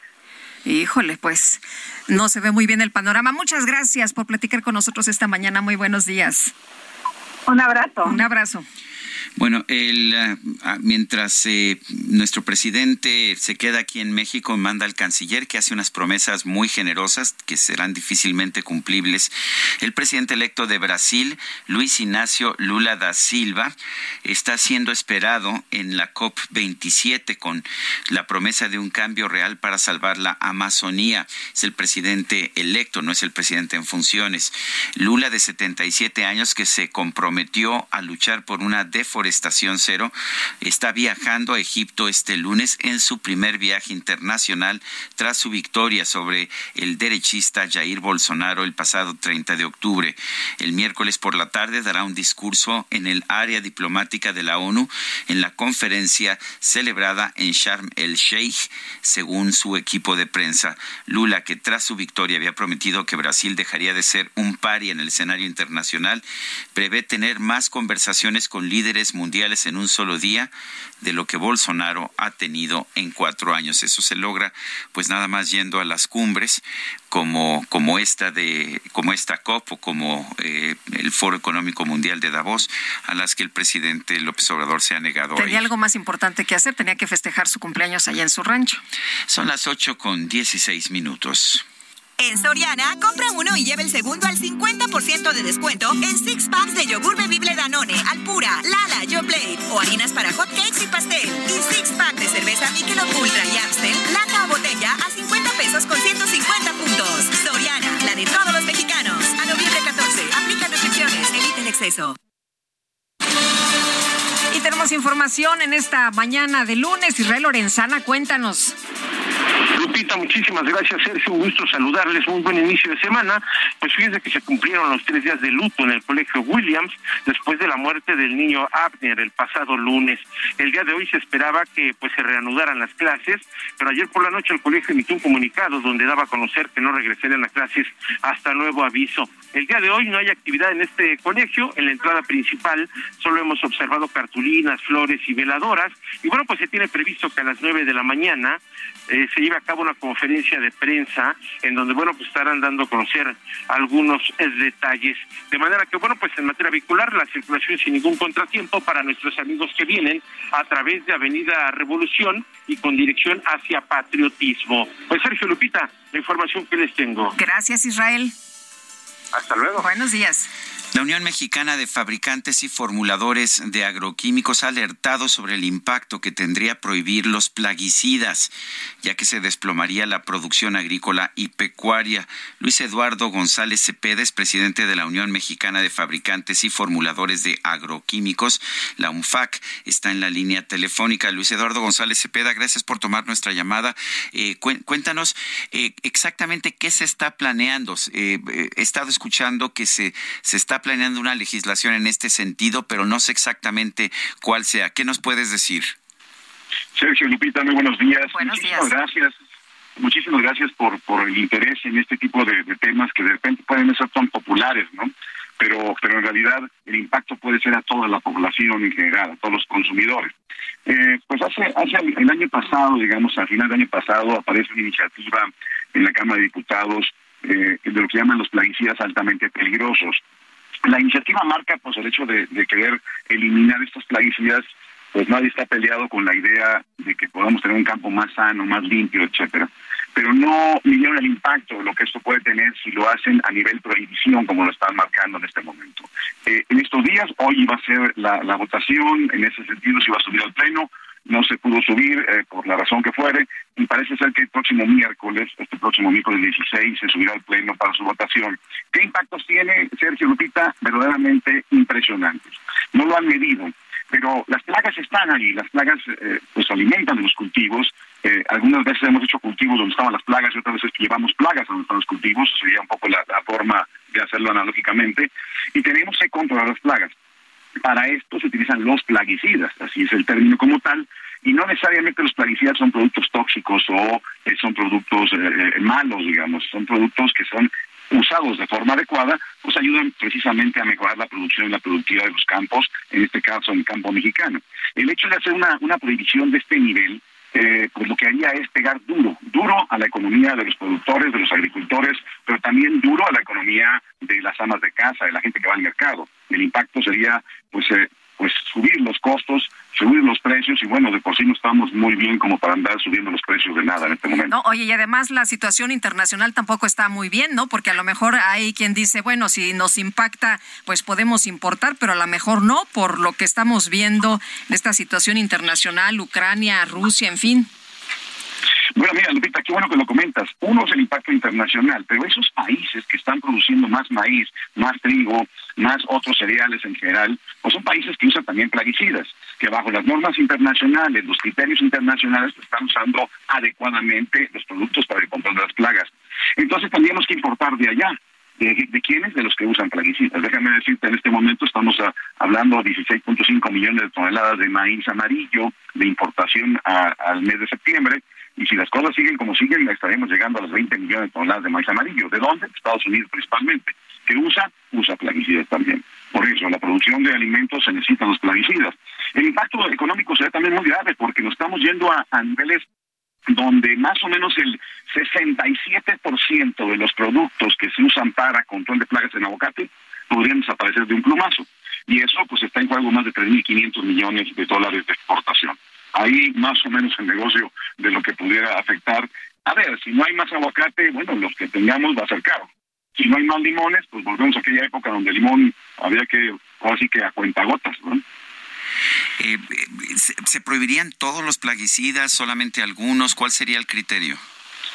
Eh, el punto, eh, Sergio, es que realmente no han dicho exactamente qué, cuál es esa lista pero el cálculo que han girado por ahí en algunas notas sin nada oficial habla de casi el 60% de los plaguicidas que están registrados en México. El 60% es un golpe muy duro a las herramientas de los agricultores. En las últimas semanas han cambiado su discurso diciendo que, bueno, no se trata de una prohibición, sino una, una prohibición, pues, eh, eh digamos, eh, medida en función de esto. No podemos tomar una decisión eh, de ese tipo en las rodillas porque el golpe, según la FAO, según la ONU, en materia de plaguicidas, el no aplicarlos de forma adecuada o no aplicarlos en el campo podría golpear la producción entre 30 y 40% de los rendimientos. Así es que imagínense el impacto económico que tendríamos. Oye, ¿y cuál es el argumento? ¿Que los plaguicidas eh, hacen daño a la salud humana? ¿Ya tienen algunos estudios donde se ve el impacto? ¿O qué información tienen ustedes? En este momento, eh, pues quien está defendiendo la iniciativa de la prohibición presenta argumentos vagos, argumentos donde dice, por ejemplo, que en México ha crecido eh, las enfermedades de cáncer.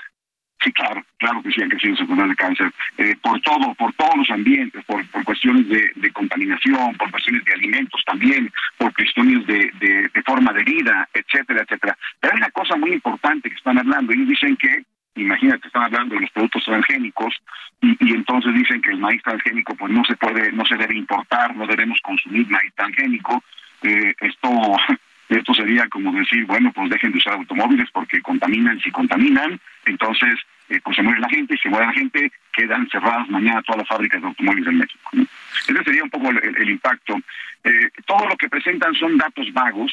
Los estudios que se han dado en varios países en este sentido hablan de que el uso correcto de los plaguicidas, el uso en el momento adecuado y la forma adecuada, hace de un producto muy seguro. Muy seguro como son seguros los medicamentos, porque son medicamentos para las plantas, que aplicados de forma correcta siguen siendo una herramienta muy importante para mejorar la producción de alimentos. Bueno, me dices, me dices que esto se sube, a ver, se sube ya directo al pleno, porque supuestamente debe pasar por comisiones y la sociedad debe conocer lo que contiene, ¿no? Bueno, sí, hay una, una mezcla de, de, acciones ahí. Sabemos que en el tema de comisiones no están todos de acuerdo. Afortunadamente hemos hablado con los grupos parlamentarios de varias eh, eh, partidos para explicarles que no puede ser tomado de esta manera, no pueden moverlo tan fácilmente, debe haber un espacio de análisis. El día 26 de octubre pasado tuvimos un parlamento abierto en el que investigadores demostraron que no hay herramientas suficientes para sustituir lo que llaman ellos los plaguicidas altamente tóxicos. Así que bueno, pues este, esperemos que esto dé espacio para pensarlo mucho mejor. Luis Eduardo González Cepeda, presidente de la Unión Mexicana de Fabricantes y Formuladores de Agroquímicos, gracias por hablar con nosotros. Un fuerte abrazo. Nosotros vamos a una pausa y regresamos.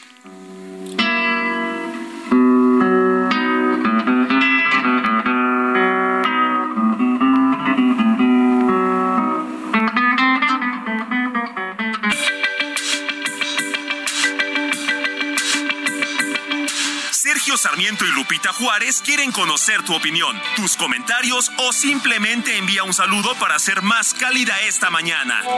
Envía tus mensajes al WhatsApp 5520.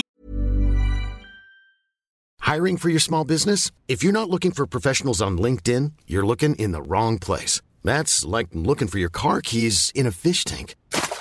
LinkedIn helps you hire professionals you can't find anywhere else, even those who aren't actively searching for a new job but might be open to the perfect role. In a given month, over 70% of LinkedIn users don't even visit other leading job sites. So start looking in the right place. With LinkedIn, you can hire professionals like a professional. Post your free job on linkedin.com slash people today.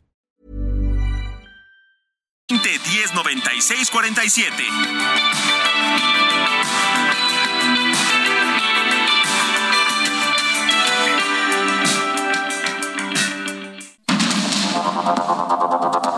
Continuamos con Sergio Sarmiento y Lupita Juárez por el Heraldo Radio.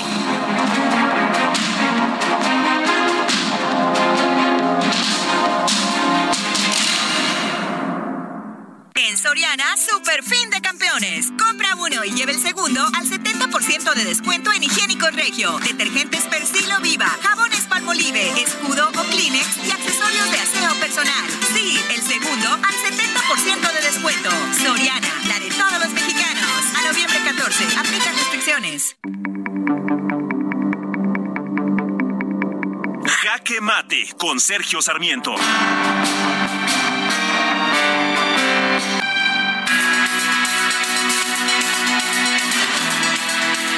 Más molesta es la hipocresía la simulación. Esto es lo que dijo esta mañana el presidente de la República, Andrés Manuel López Obrador, al referirse a las manifestaciones que se llevaron a cabo ayer en la Ciudad de México y en otros lugares de nuestro país en defensa del INE. Dijo, fue una especie de striptease del conservadurismo en México. Y eso es muy bueno, pero muy bueno. Dijo, lo cierto es que lo de la supuesta agresión al INE no tiene fundamento. Lo que se busca es lo contrario, es fortalecer la democracia en nuestro país porque todavía hay riesgos de fraudes electorales. Pues yo no sé si hay riesgos de fraudes electorales, pero desde que tenemos al IFE y al INE, hemos vivido por primera vez en la historia la alternancia de partidos en el poder. Más del 60% de todas las elecciones en México son ganadas por partidos y candidatos de oposición. Y esa es la prueba de fuego de la democracia. Pero el presidente ya no le parece eh, tener este, pues esta posible alternancia de partidos en el poder. Le convenía cuando estaba en la oposición, pero ya no le conviene ahora que está en el poder. Por eso está proponiendo una reforma desde el poder que está buscando establecer un nuevo partido hegemónico en nuestro país. Me parece que es importante que el propio presidente de la República, que creo es un hombre de buenas intenciones, escuche lo que se dijo en la marcha, pero escuche también los argumentos. Simple y sencillamente descalificar a quien piensa distinto llamándole conservador no es la solución para que nos entendamos entre los mexicanos. Necesitamos, por supuesto, discutir una nueva reforma electoral, pero no para el 2020 2024, no hecha a las prisas y debe ser una reforma que resuelva los problemas del INE, por ejemplo, el costo excesivo, que reduzca el costo de los partidos políticos, pero no que establezca un partido hegemónico como el que tuvimos mm, con el PRI desde 1929 hasta 1997. Yo soy Sergio Sarmiento y lo invito a reflexionar.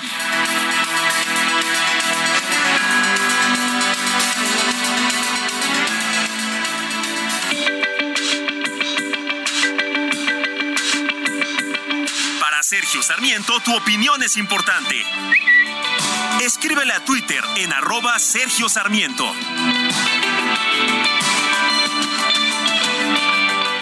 En Soriana, super fin de campeones. Compra uno y lleve el segundo al 50% de descuento en todos los artículos de Navidad, en todas las llantas y en toda la ropa de invierno. Sí, compra uno y el segundo al 50% de descuento. Soriana, la de todos los mexicanos. A noviembre 14, excepto pinos artificiales, naturales y nochebuenas. Aplica restricciones.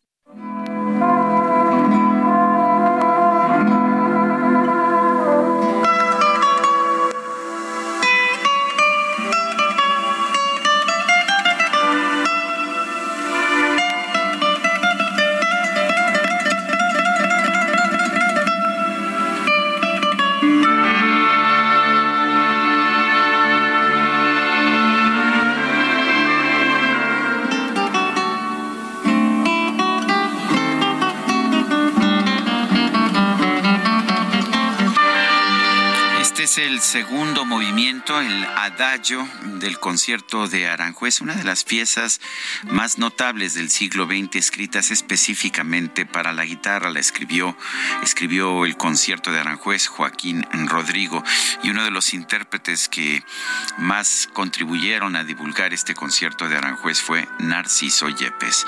Escuchen ustedes la belleza del instrumento, la belleza de la composición.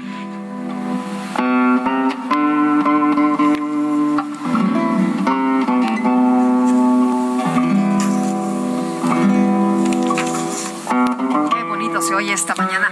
Oye, no, se dice eh, Héctor Becerra, curioso que ustedes hagan comentarios a favor de marchas que promocionan el voto democrático pero al mismo tiempo apoyan al izquierdista Lula da Silva, que es el AMLO de Brasil. Lupita dice que la democracia allá es que haya ganado ese señor. Me imagino que las trampas y irregularidades en la elección, eso no importa, lo importante es la alternancia como que son un poquito ambivalentes ustedes dos, ¿no?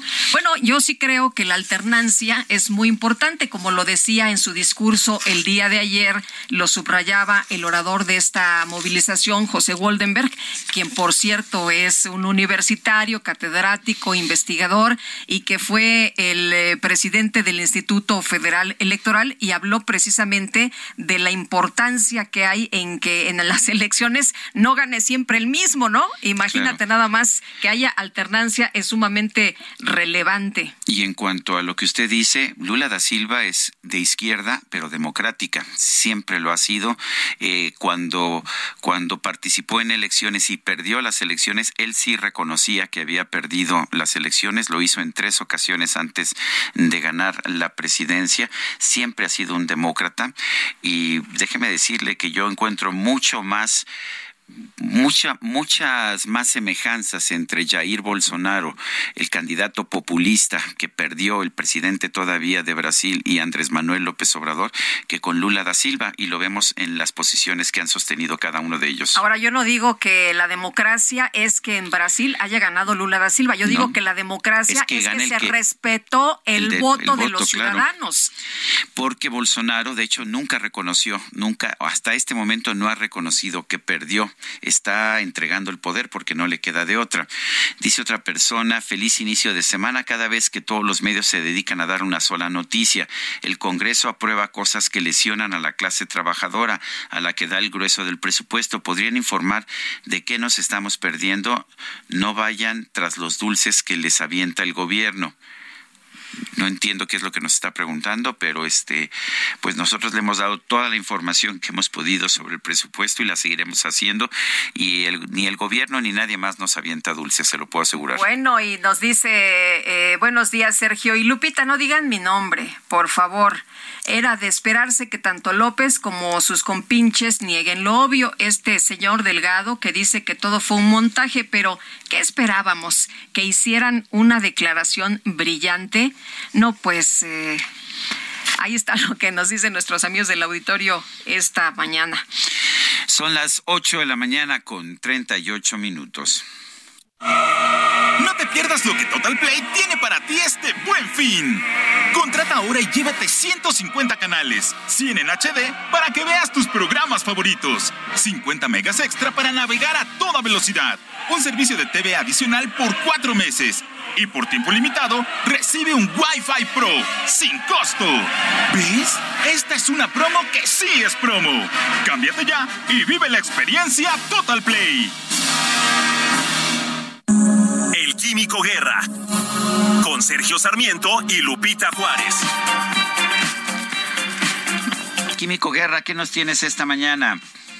Pues que estoy muy contento, Sergio. Lupita, tuve un domingo sensacional, muy gratificante, y estoy también viendo una noticia muy gratificante en el sentido de cómo estamos avanzando eh, los seres humanos en una forma vertiginosa. Las crisis muchas veces detonan precisamente este aceleramiento del conocimiento y en cuestión de energía esto está sucediendo a una velocidad casi de Fórmula 1.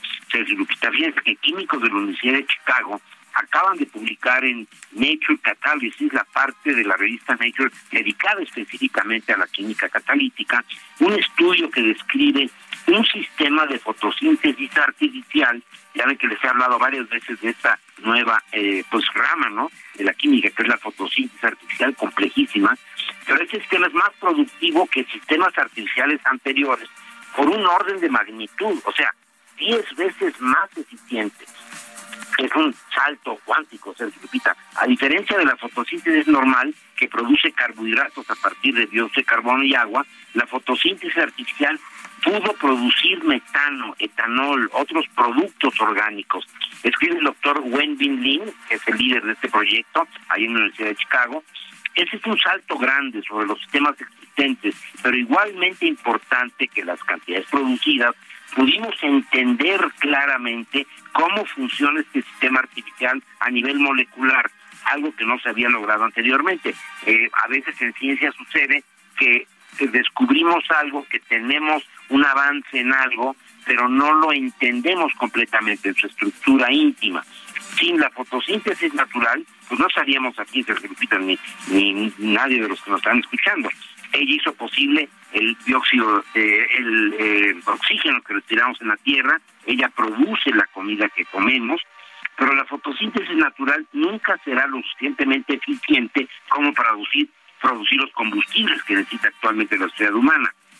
El problema es que la fotosíntesis eh, natural se se desarrolló por parte de la naturaleza a través de la evolución para producir carbohidratos, que son excelentes para darnos energía a nosotros, pero no a nuestros automóviles, por ejemplo, que necesitan energía más concentrada. O sea, la fotosíntesis de la naturaleza se abocó, fue dirigida a producir carbohidratos, cadenas muy largas de eh, carbono, eh, hidrógeno, carbono, hidrógeno, etcétera, que nos dan precisamente las proteínas, que luego se traducen en hojitas, ramitas, troncos, etcétera, ¿no? Para eso se, se definió, no para producir metano, que es CH4, una molécula muy pequeñita. Entonces, este avance tan importante es el que dijeron, bueno, pues vamos a ayudarle, ¿no? A la fotosíntesis natural a hacer algo mucho más pequeñito, que es el CH4, es el metano, el gas natural en, vez de producir hojitas y ramitas que produzca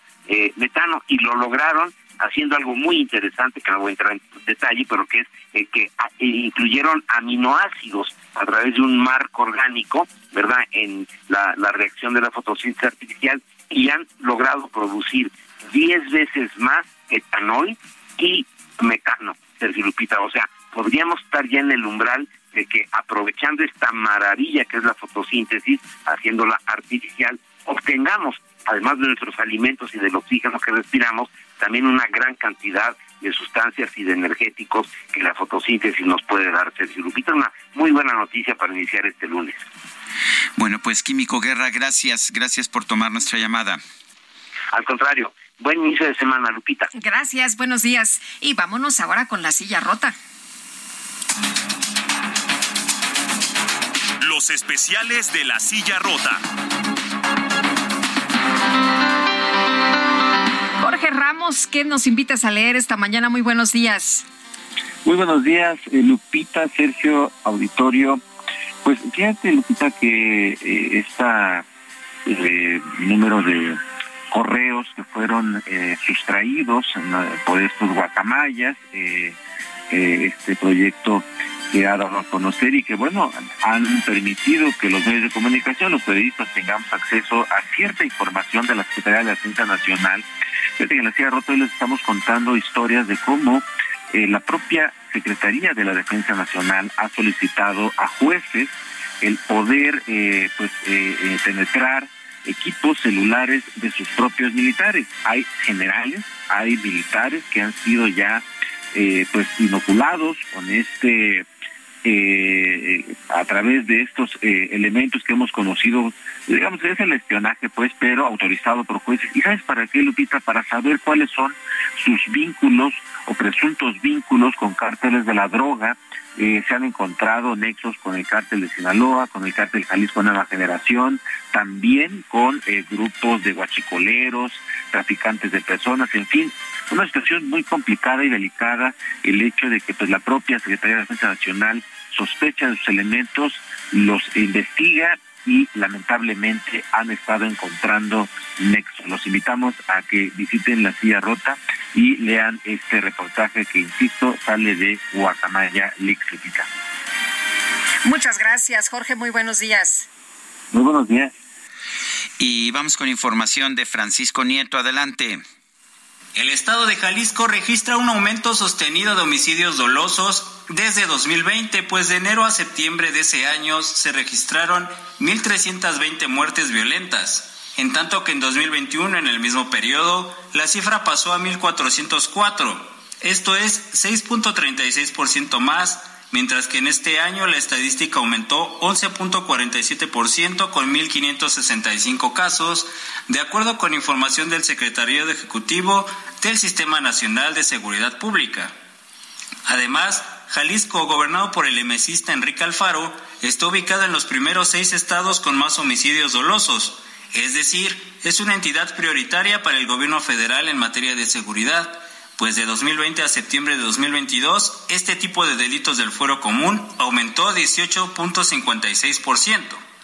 Estas cifras se dan en el marco de enfrentamientos a plena luz del día entre bandas del crimen organizado, tanto en la zona metropolitana de la capital jalisciense y en los lugares turísticos de Vallarta, así como de señalamientos de componendas con integrantes de la delincuencia. En el análisis a detalle de la inseguridad de Jalisco destaca Guadalajara con 189 homicidios dolosos de enero a septiembre de 2022. De hecho, la capital tapatía está en el séptimo sitio de las 50 ciudades prioritarias del gobierno federal, es decir, a las que se les pone más atención por sus altos niveles de violencia. Le sigue el municipio de San Pedro Tlaquepaque con 202 homicidios dolosos en el mismo periodo. Este sitio turístico está en el lugar 15 de los 50 municipios prioritarios del gobierno federal. Tlajomulco de Zúñiga es el tercer ayuntamiento de Jalisco con más homicidios dolosos, con 200 muertes violentas de enero a septiembre de 2022. El mismo periodo del año anterior fueron 197. Este municipio está en el lugar 17 de los 50 sitios prioritarios. Redacción Heraldo Media Group. Bueno, gracias a Francisco Nieto por este reporte. Bueno, y tenemos un libro esta mañana es de Ricardo Holmes, es eh, México dividido o cómo entender la mexicanidad hoy en día. Y Ricardo, qué gusto saludarte, muy buenos días. ¿Qué tal? Muy buen día, Lupita. Buen día, Sergio.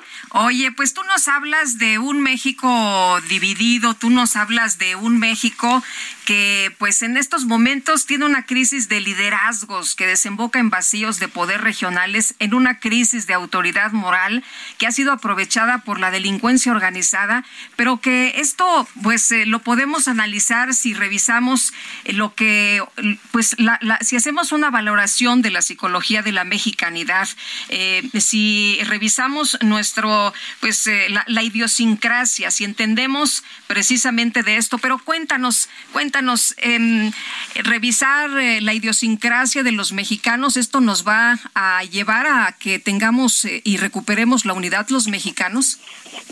¿Qué tal? Pues mira, eh, realmente el, el, tema es tratar de entender cuáles son las motivaciones que hoy tienen los mexicanos eh, con respecto pues a este contexto que estamos viviendo de, de resentimientos, de confrontación, de desunión eh, y esto pues me llevó a tratar de, de entender qué es lo que está en el inconsciente colectivo y que no no nos ha ayudado a poder integrarnos y, y pues me remonto lógicamente a todos los acontecimientos que en algún momento han dejado huella y que han servido, y también hay que decirlo, han servido a todos los gobiernos de, pues desde el siglo, en realidad hay antecedentes de, del siglo XIX, pues a, mantener el control del país dividiendo a la gente, o sea, capitalizando esos resentimientos de que, que pues no han quedado eh, sanados porque no ha habido una reconciliación y hoy estamos viendo precisamente resurgir eso y eso fue lo que me, me motivó a tratar de, de hacer este análisis para tratar de, de, de comprender qué es lo que está realmente motivando que pues como estamos hoy estemos confrontados en, siempre entre dos grupos, ¿no? Eh, ahora vemos vemos que no solamente México está dividido, polarizado, vemos esto en todo el mundo en estos momentos. Hay quien se lo atribuye a las redes sociales y a los medios de comunicación. ¿Qué opinas? Me lo has dicho bien, Sergio. El libro está totalmente orientado a que lo que ha detonado ahora eh, en México es precisamente la globalización y la globalización pues como todos sabemos es un fenómeno pues mundial un fenómeno que se da en todos los países pero yo veo una gran diferencia entre lo que sucede en, en otros países y con nosotros. Nosotros hemos permanecido eh, aislados realmente antes de las redes sociales.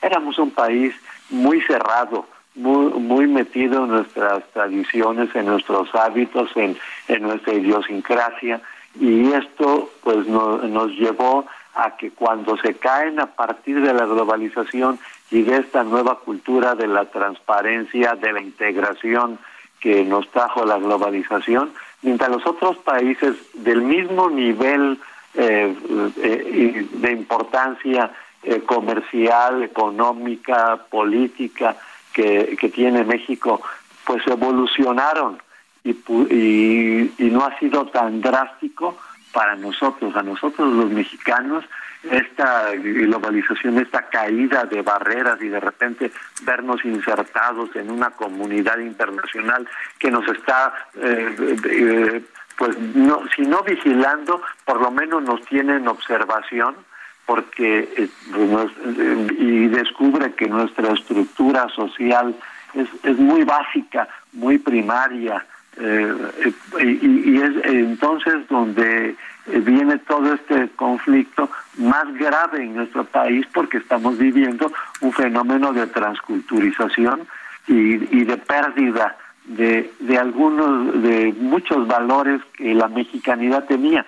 Sabemos que no, no fue eh, quizá eh, nunca México ha sido un país muy justo, que, que hay grandes eh, eh, pues eh, problemas, pero ya habíamos aprendido por lo menos a convivir en paz y la democracia y todo esto que nos traía la eh, pues la, la evolución propia del mundo, pues nos permitía vivir en paz y nos permitiría llegar a poder eh, resolver a partir de la evolución, pues poder resolver nuestros problemas internamente, pero esto nos ha nos ha llevado a, graves conflictos esta pérdida de valores y hoy pues si todavía eh, internamente se le echa más leña al fuego pues empezamos a ver los problemas mucho más graves.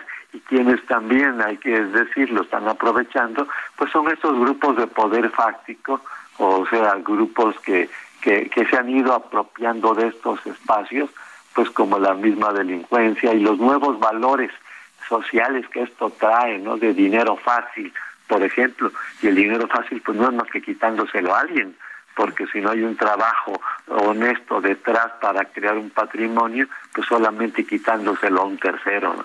Ricardo, hablas del rencor y de los resentimientos y del encono, que todo esto puede destruir al país haciéndolo retroceder varias décadas, pero lo que estamos viendo en este momento es eh, desde el poder eh, esta división y estos señalamientos. ¿Crees que eh, podamos arreglar las cosas? ¿Crees que efectivamente sí se pueda en el contexto que hay, como tú dices, en el centro del problema está un conflicto de idiosincrasia, pero ¿crees que esto se pueda solucionar? Mira, yo lo que estoy viendo es que ha habido a favor de la acumulación de poder que trae este gobierno, eh, un fenómeno de manipulación que capitaliza que lo hizo el presidente Trump en Estados Unidos, que destapó esta parte del del, pues del vaquero, del cowboy que todo norteamericano lleva adentro y en las clases populares, pues eso se convirtió en, un, en, una oportunidad de sacar eh, pues todo lo que no estaba muy madurado, ¿no? Y, y en México yo creo que está sucediendo lo mismo. Eh, eh, veo que es muy oportuno meternos en esto porque definitivamente yo veo que, que desde el ámbito político eh, no hay quien trate de, unirnos, no hay liderazgos que que nos puedan eh, convocar a la reconciliación. Muy bien. Y es desde la sociedad.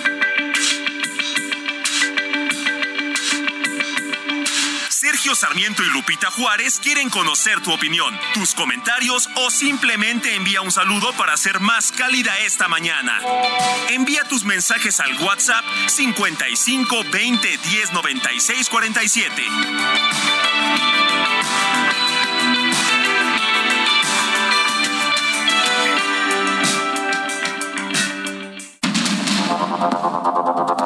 Continuamos con Sergio Sarmiento y Lupita Juárez por el Heraldo Radio.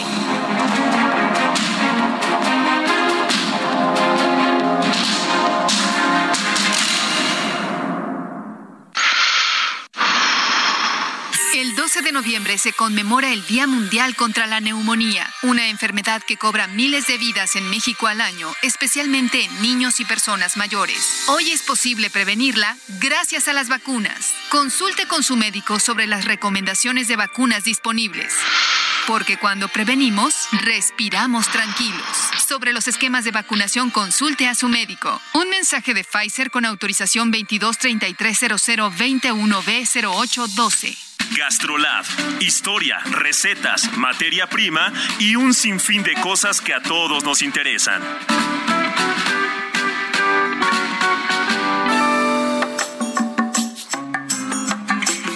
Hola amigos del Heraldo Radio, soy el chef Israel Arechiga de Gastrolab y para arrancar la semana traigo una receta que estoy seguro nunca habían escuchado algo parecido. Es algo muy sencillo, con pocos ingredientes, muy nutritivo y sobre todo es algo bastante, bastante particular ya que se trata de un pan de brócoli. Los ingredientes son los siguientes, 200 gramos de floretes de brócoli, es decir, únicamente las puntas de las ramitas, no el tallo grueso, una pieza de huevo, media cucharadita de polvo para hornear, dos cucharadas de harina de avena y una pizca de sal. El procedimiento es licuar los ramilletes de brócoli ya sea en una licuadora o en un procesador y lo ponemos en un bowl. Lo vamos a mezclar con el huevo, con el polvo para hornear, con sal y la harina de avena. Y una vez que se haya integrado por completo, vamos a engrasar un molde rectangular para microondas, que bien puede ser con mantequilla o aceite de oliva mejor. Y vamos a poner el microondas a dos minutos máxima potencia y lo vamos a dejar cocinar.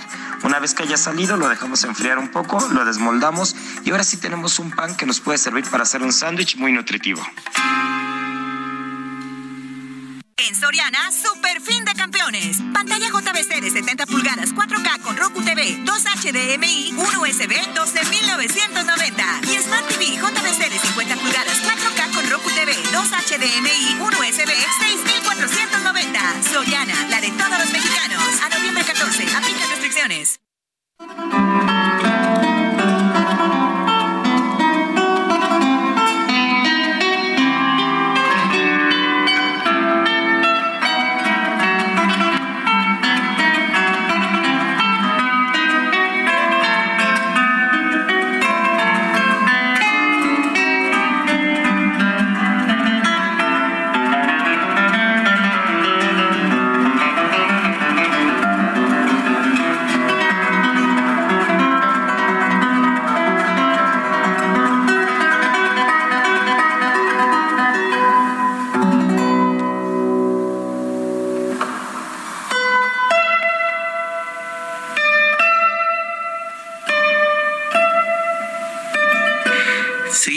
Escuchando música interpretada por el guitarrista español Narciso Yepes. Hoy es aniversario de su nacimiento. Esta es, esta se llama Malagueña, es de Ernesto Lecuona.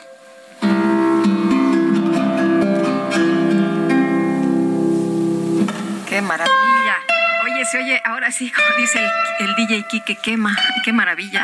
¿Te gusta? me encanta, me gusta mucho. Oscar Huerta desde Irapuato nos dice, muy buenos días amigos, feliz inicio de semana. ¿Cómo es posible que continúe la contingencia si anoche a las 21 horas la calidad del aire era buena? El mapa es de la aplicación del gobierno de la Ciudad de México. Un gran abrazo desde Irapuato.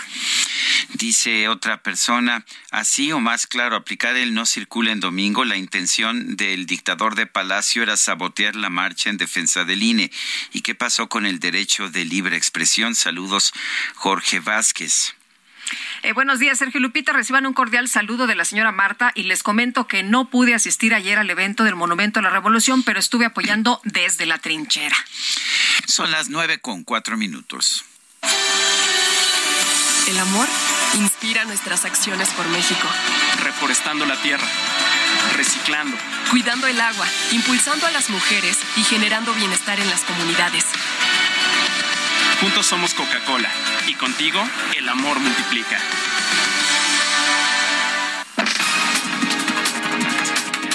Bueno, y le tenemos este resumen de lo más importante. Desde Palacio Nacional, el presidente López Obrador denunció que los promotores de la marcha de este domingo solo utilizaron al INE como pretexto para atacar a su gobierno y defender la corrupción. Lo de el INE fue una excusa, una bandera, pero en el fondo los que se manifestaron ayer lo hicieron en contra de la transformación que se está llevando en el país. Lo hicieron a favor de los privilegios que ellos tenían antes del gobierno que represento. Lo hicieron a favor de la corrupción, lo hicieron a favor del el racismo, a favor del clasismo, de la discriminación. Ese es el fondo momento, momento, la marcha no se trató del presidente, se trató de la defensa del INE, de esta reforma que el presidente pues está presentando. Y que yo recuerde, nadie defendió el racismo ni el clasismo. El, presidente quiere que todo se trate de él. Yo digo que es estrategia, ¿no? Que todos sean sus enemigos y por lo tanto enemigos del pueblo. Pero bueno, el presidente López Obrador también aseguró que en la marcha en defensa del INE no participó mucha gente a pesar de que la oposición lanzó toda una campaña mediática. Y me dio mucho gusto de que a pesar de la campaña, porque vaya que le metieron, se aplicaron potentados, voceros, intelectuales orgánicos, articulistas, líderes políticos, no participó mucha gente. Pues para tener una idea, yo calculo que por eso no vinieron al Zócalo, no hubiesen llenado ni la mitad del Zócalo. Pues deben ser como unos 60, 50, 60 mil, sí. Tantito, ¿no? Martí Batres había dicho de 10 a 12 mil. Bueno, en este espacio, Fernando Belaunzarán, integrante del Frente Cívico Nacional, advirtió que en países como Venezuela y Nicaragua, la captura de los órganos electorales precedió a la aparición de gobiernos autoritarios. Dicen que nadie experimenta en cabeza ajena, pero la verdad es que la captura de los órganos electorales por parte del gobierno es lo que ha precedido la llegada a dictaduras o gobiernos muy autoritarios como Venezuela y Nicaragua, ¿no? Que tenían, pues estaban avanzando en una democracia, en Venezuela con mayor tradición que la de Nicaragua, pero el control, la captura de parte del gobierno de los órganos electorales pues ha sido eh, pues, terrible para ellos, ¿no? Las alternancias son fundamentales. La Secretaría de Relaciones Exteriores dio a conocer que el canciller Marcelo Ebrard se encuentra en Bali, Indonesia, para participar en la reunión del G20. El presidente de Turquía, Recep Tayyip Erdogan, informó que este domingo se registró un ataque con bomba en una vía peatonal de Estambul. El saldo es de por lo menos seis muertos y más de 50 heridos. En España, miles de personas protestaron en calles de Madrid para exigir una sanidad 100% pública, universal y de calidad y rechazar cualquier plan para destruir los servicios de atención primaria.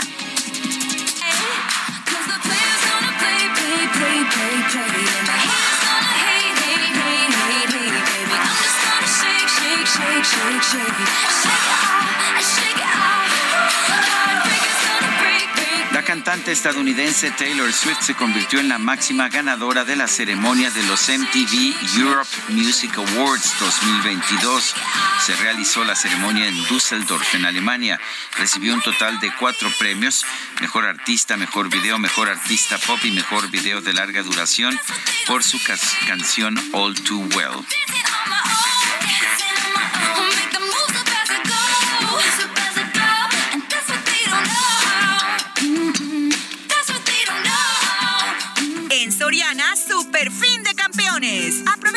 25% de descuento en línea blanca, en seres menores y aires acondicionados Midea y Daewoo. Además, lleva Smart TV BIOS de 32 pulgadas a solo 2,890 pesos. Soriana, la de todos los mexicanos. A noviembre 14, aplica restricciones. Cámara, pues va, pongan la música, hijo.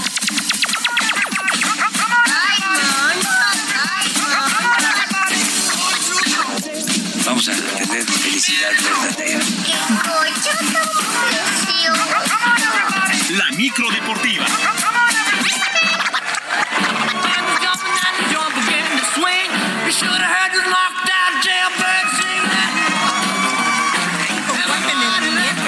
Canrolero, llegó, hombre.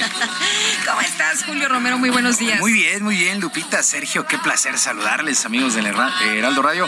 Eh, ya saben que aquí el fin de semana empieza el lunes. Empieza el lunes, no nos importa. De repente se hace un poco largo, pero eh, pues a final de cuentas la, la cosa es la fiesta. La cosa es la fiesta. Y bueno, donde sí no hay fiesta, pues es en la Fórmula 1, por lo menos en la escudería Red Bull. El día de ayer Mercedes hizo el 1-2 en el Gran Premio de Brasil en la fecha 21 de la temporada en la Fórmula 1 de automovilismo con los británicos George Russell y Lewis Hamilton de manera respectiva en un fin de semana, insisto, donde pues la polémica al interior de Red Bull está más que evidente. El campeón del mundo, el holandés Max Verstappen, pues prácticamente no ayudó al mexicano Sergio Pérez en su lucha por el subliderato que pelea con Charles Leclerc, el de Mónaco. Checo comenzó a perder terreno debido a sus neumáticos por ahí de la vuelta 55 y el equipo decidió que Verstappen remontara lugares para desgastar a Fernando Alonso y al propio Leclerc. Si no funcionaba, debía regresarle la posición al tapatío, situación que no sucedió a pesar de que estaba ordenado desde los pits. A final de cuentas, Verstappen terminó en el sexto sitio y Checo en séptimo. Bueno, al finalizar la carrera, Pérez habló para la cadena Fox Sports.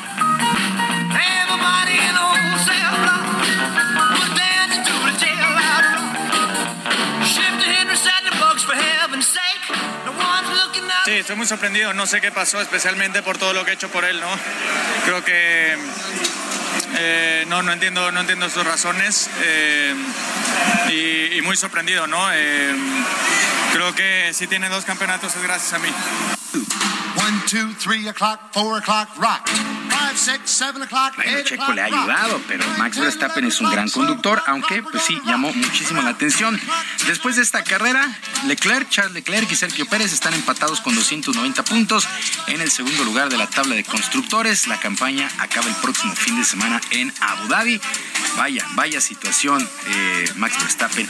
Pues no, no ayudó. Él ya es campeón del mundo, pase lo que pase. De acuerdo, no ayudó, pero a ver, eh, Checo Pérez estaba quedando atrás, estaba quedando atrás. Este, no sé si fueron los neumáticos, su auto no le daba, pero estaba en segundo lugar y fue perdiendo lugares y lugares y lugares. Sí, fue una mala estrategia de Red Bull. Ya no pudo cambiar los eh, neumáticos, tuvo que conformarse con los blandos ya usados, perdió, fue perdiendo posiciones. Eso también nos queda clarísimo. O sea, la verdad es que también Checo. Eran intermedios, ¿no? Los que traían. Intermedios, sí. Sí, él traía intermedios, los demás traían blandos y los blandos son siempre más rápidos. Sí, sí, sí. Y la verdad es que eh, pues se armó la polémica en gran, sobre todo por las declaraciones. yo creo que las declaraciones este, son.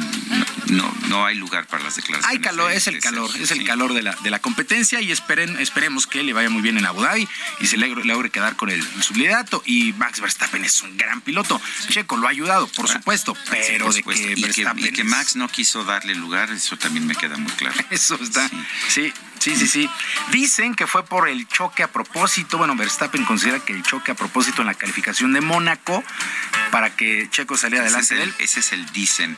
Sí. Digo, la verdad es que, que, mucho le ha ayudado Checo Pérez. También entiendo que un corredor este, se resista a entregar el, sí, Sí, sí, sí. Además, A, un, a un piloto que claramente iba mucho más lento. Exactamente, sí.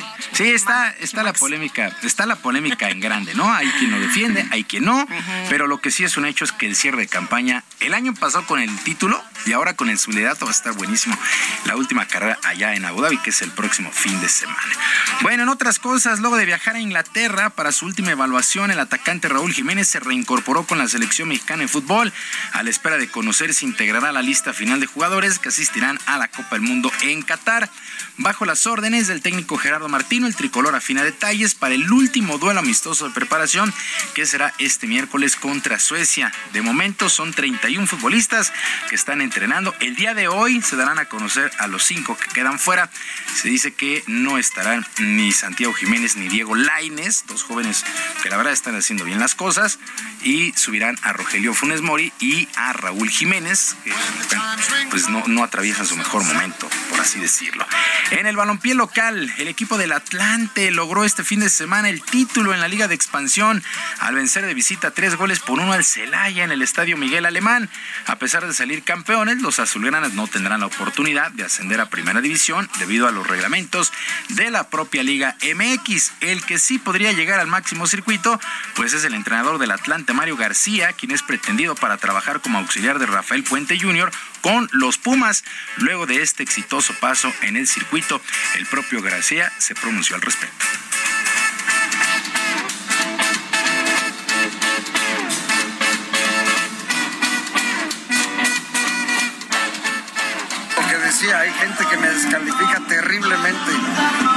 Hoy Emilio Escalante y Santillán me sacaron de esa descalificación. Cuando me trajeron aquí hace dos años y medio, les dijeron no la traigas, trata mal a los jugadores, los vuelve locos, es, es esto y esto y esto.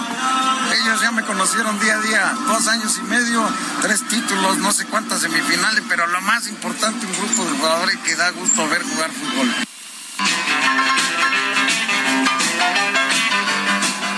Pues felicidades a toda la nación azulgrana, muchos, muchos seguidores del Atlante. Es una desgracia, en verdad, que este equipo y otros más de la Liga Expansión no puedan integrar la primera división pues, para proteger a algunos. Bueno, así las cosas con nuestro balompié, fomentando cada día más la mediocridad. Con ventaja de 1 por 0 esta noche a las 20 horas en el Estadio Universitario, Tigres recibe al América en el duelo de vuelta de la gran final de la Liga Femenil. Las llamadas Amazonas saltan como favoritas ante su afición, pero las Águilas pelearán con todo la remontada, como lo señaló su técnico Ángel Villacampa.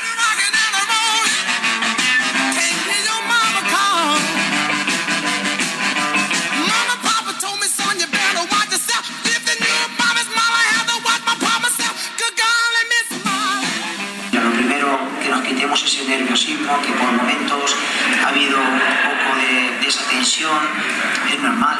Eh, Tigres es un equipo que en todos los torneos de apertura juega la final, está más acostumbrado como equipo, además jugadoras que repiten esas alineaciones a lo largo de las temporadas y nosotros estamos en ese crecimiento y esta era una prueba de esa madurez que teníamos que ir asimilando. A las 20 horas este duelo entre Tigres y América se conocerá al campeón. Semana 10 en el fútbol americano de la NFL. ¿Qué pasa?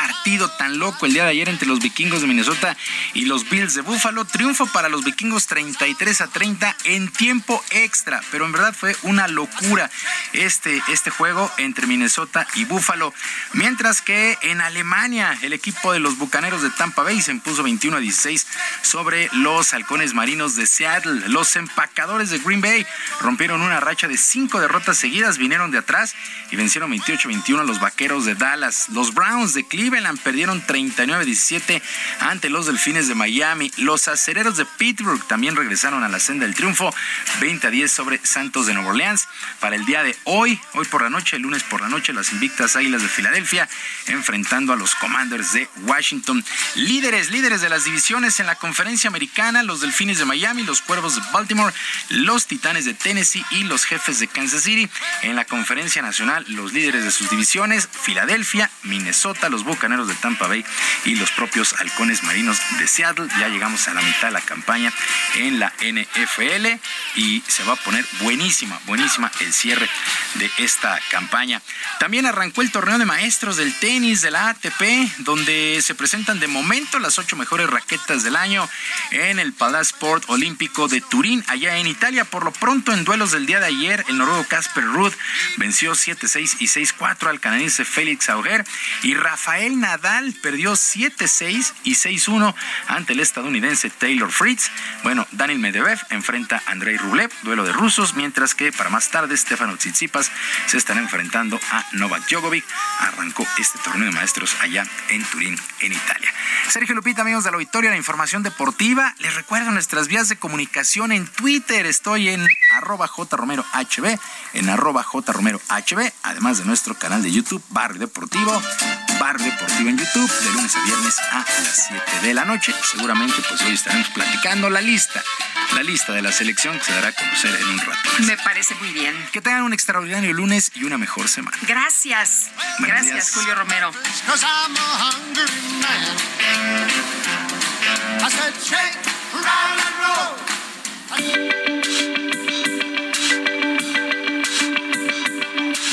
Lupita Juárez, tu opinión es importante. Síguela en arroba Lupita Juárez H.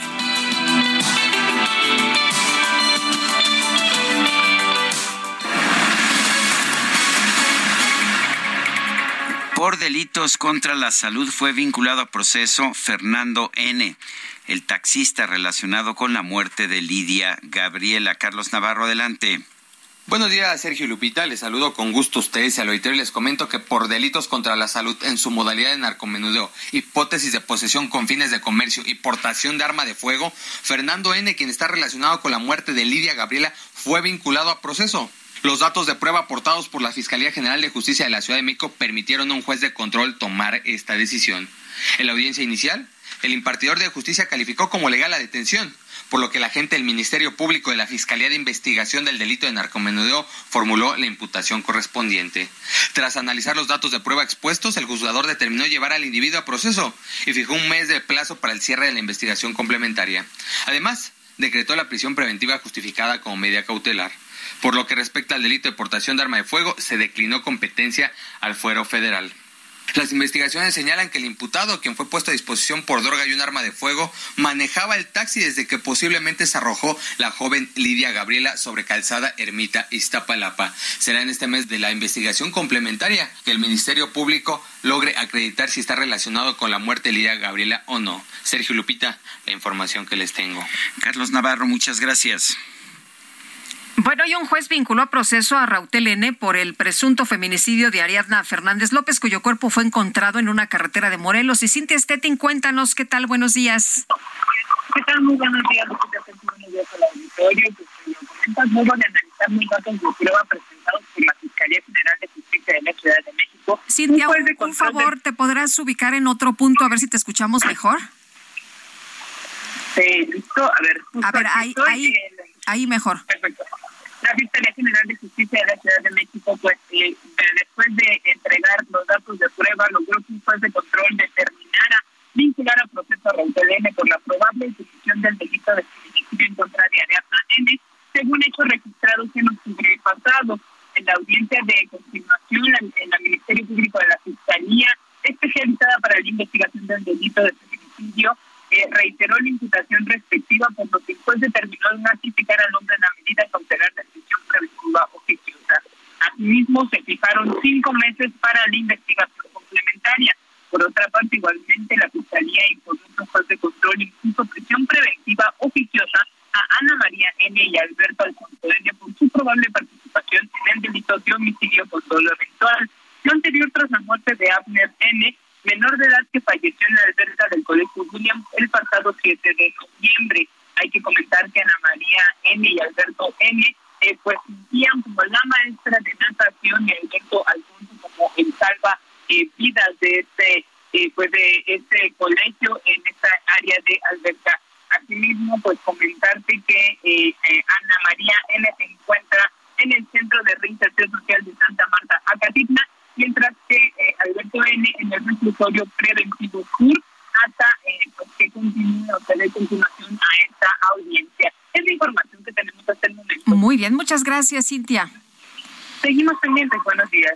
Bueno, y en otros temas eh, ha sido ha sido detenido detenido Jesús Alexis N por la Fiscalía General de Justicia del Estado de México también una mujer. Están presuntamente implicados en el feminicidio de la maestra Mónica Citlali desaparecida en el municipio de Catepec y hallada muerta en la autopista México Cuernavaca las dos personas fueron aprendidas en la colonia Jajalpa por su presunta relación con los delitos de desaparición y feminicidio. Se estableció la presunta participación en estos delitos en contra de la maestra de inglés Mónica Citlali. Los dos detenidos serán puestos a disposición de la autoridad judicial que definirá su situación jurídica. Son las nueve con veinticuatro minutos. Vamos a una pausa y regresamos.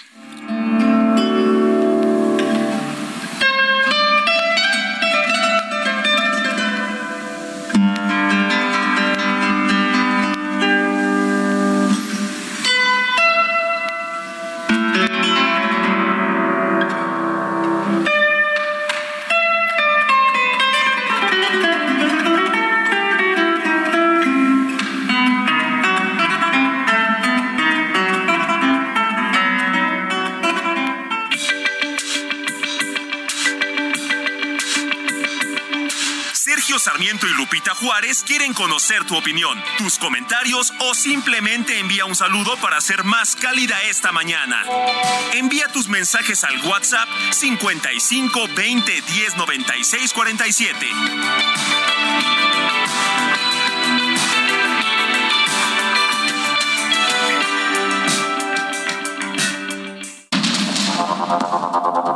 Continuamos con Sergio Sarmiento y Lupita Juárez por el Heraldo Radio.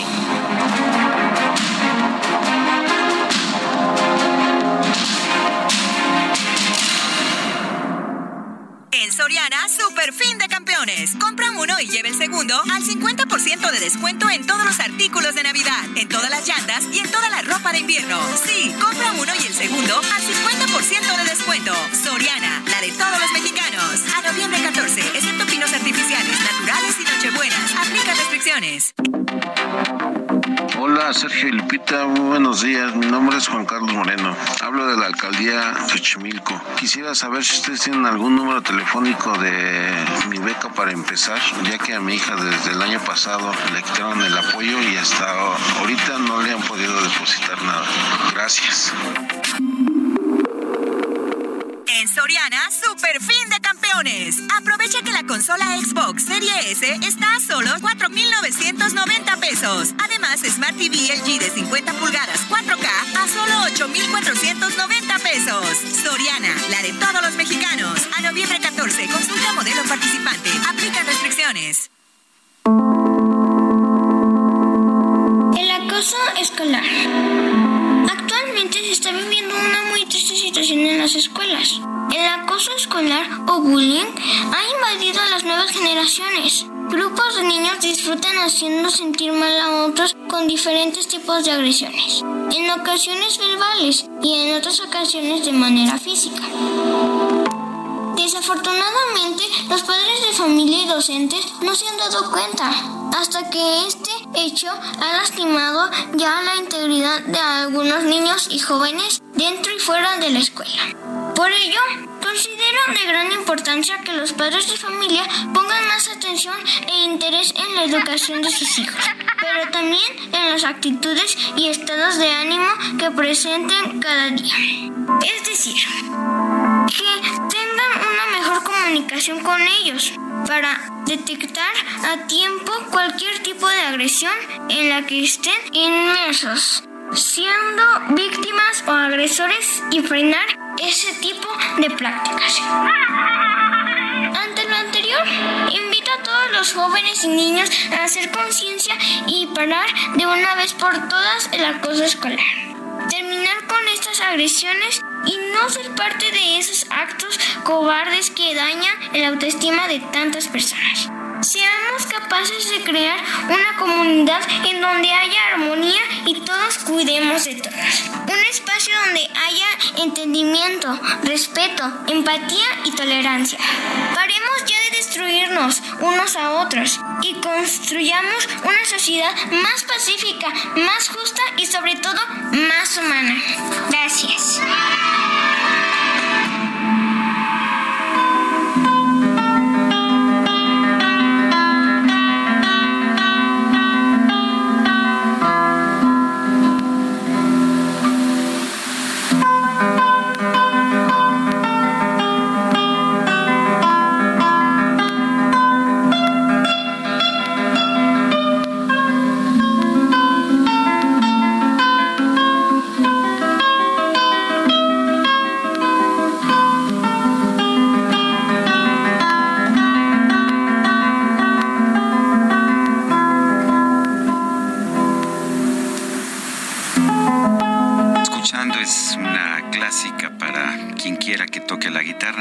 Pieza difícil.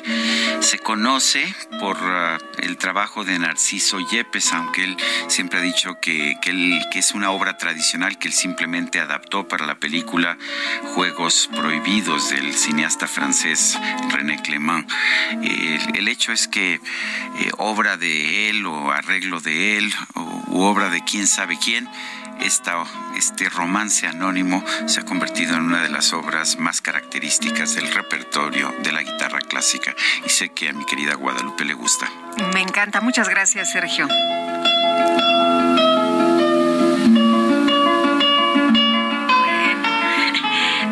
seguir, pero vámonos a los mensajes hoy, eh, Wences eh, García, y con respecto a los temas de los plaguicidas y efecto invernadero, creo que no debemos engañarnos ni tratar de engañar a los demás. Son males necesarios o más bien dicho, debemos tomar el menos respecto al calentamiento global. No podemos de manera abrupta y de la noche a la mañana eh, dejar de usar energía sucia, sería paralizar al país. Seamos congruentes con nuestros dichos, es posible, pero paulatino y no los usemos como argumentos para descalificar a los gobiernos en turno. Gracias.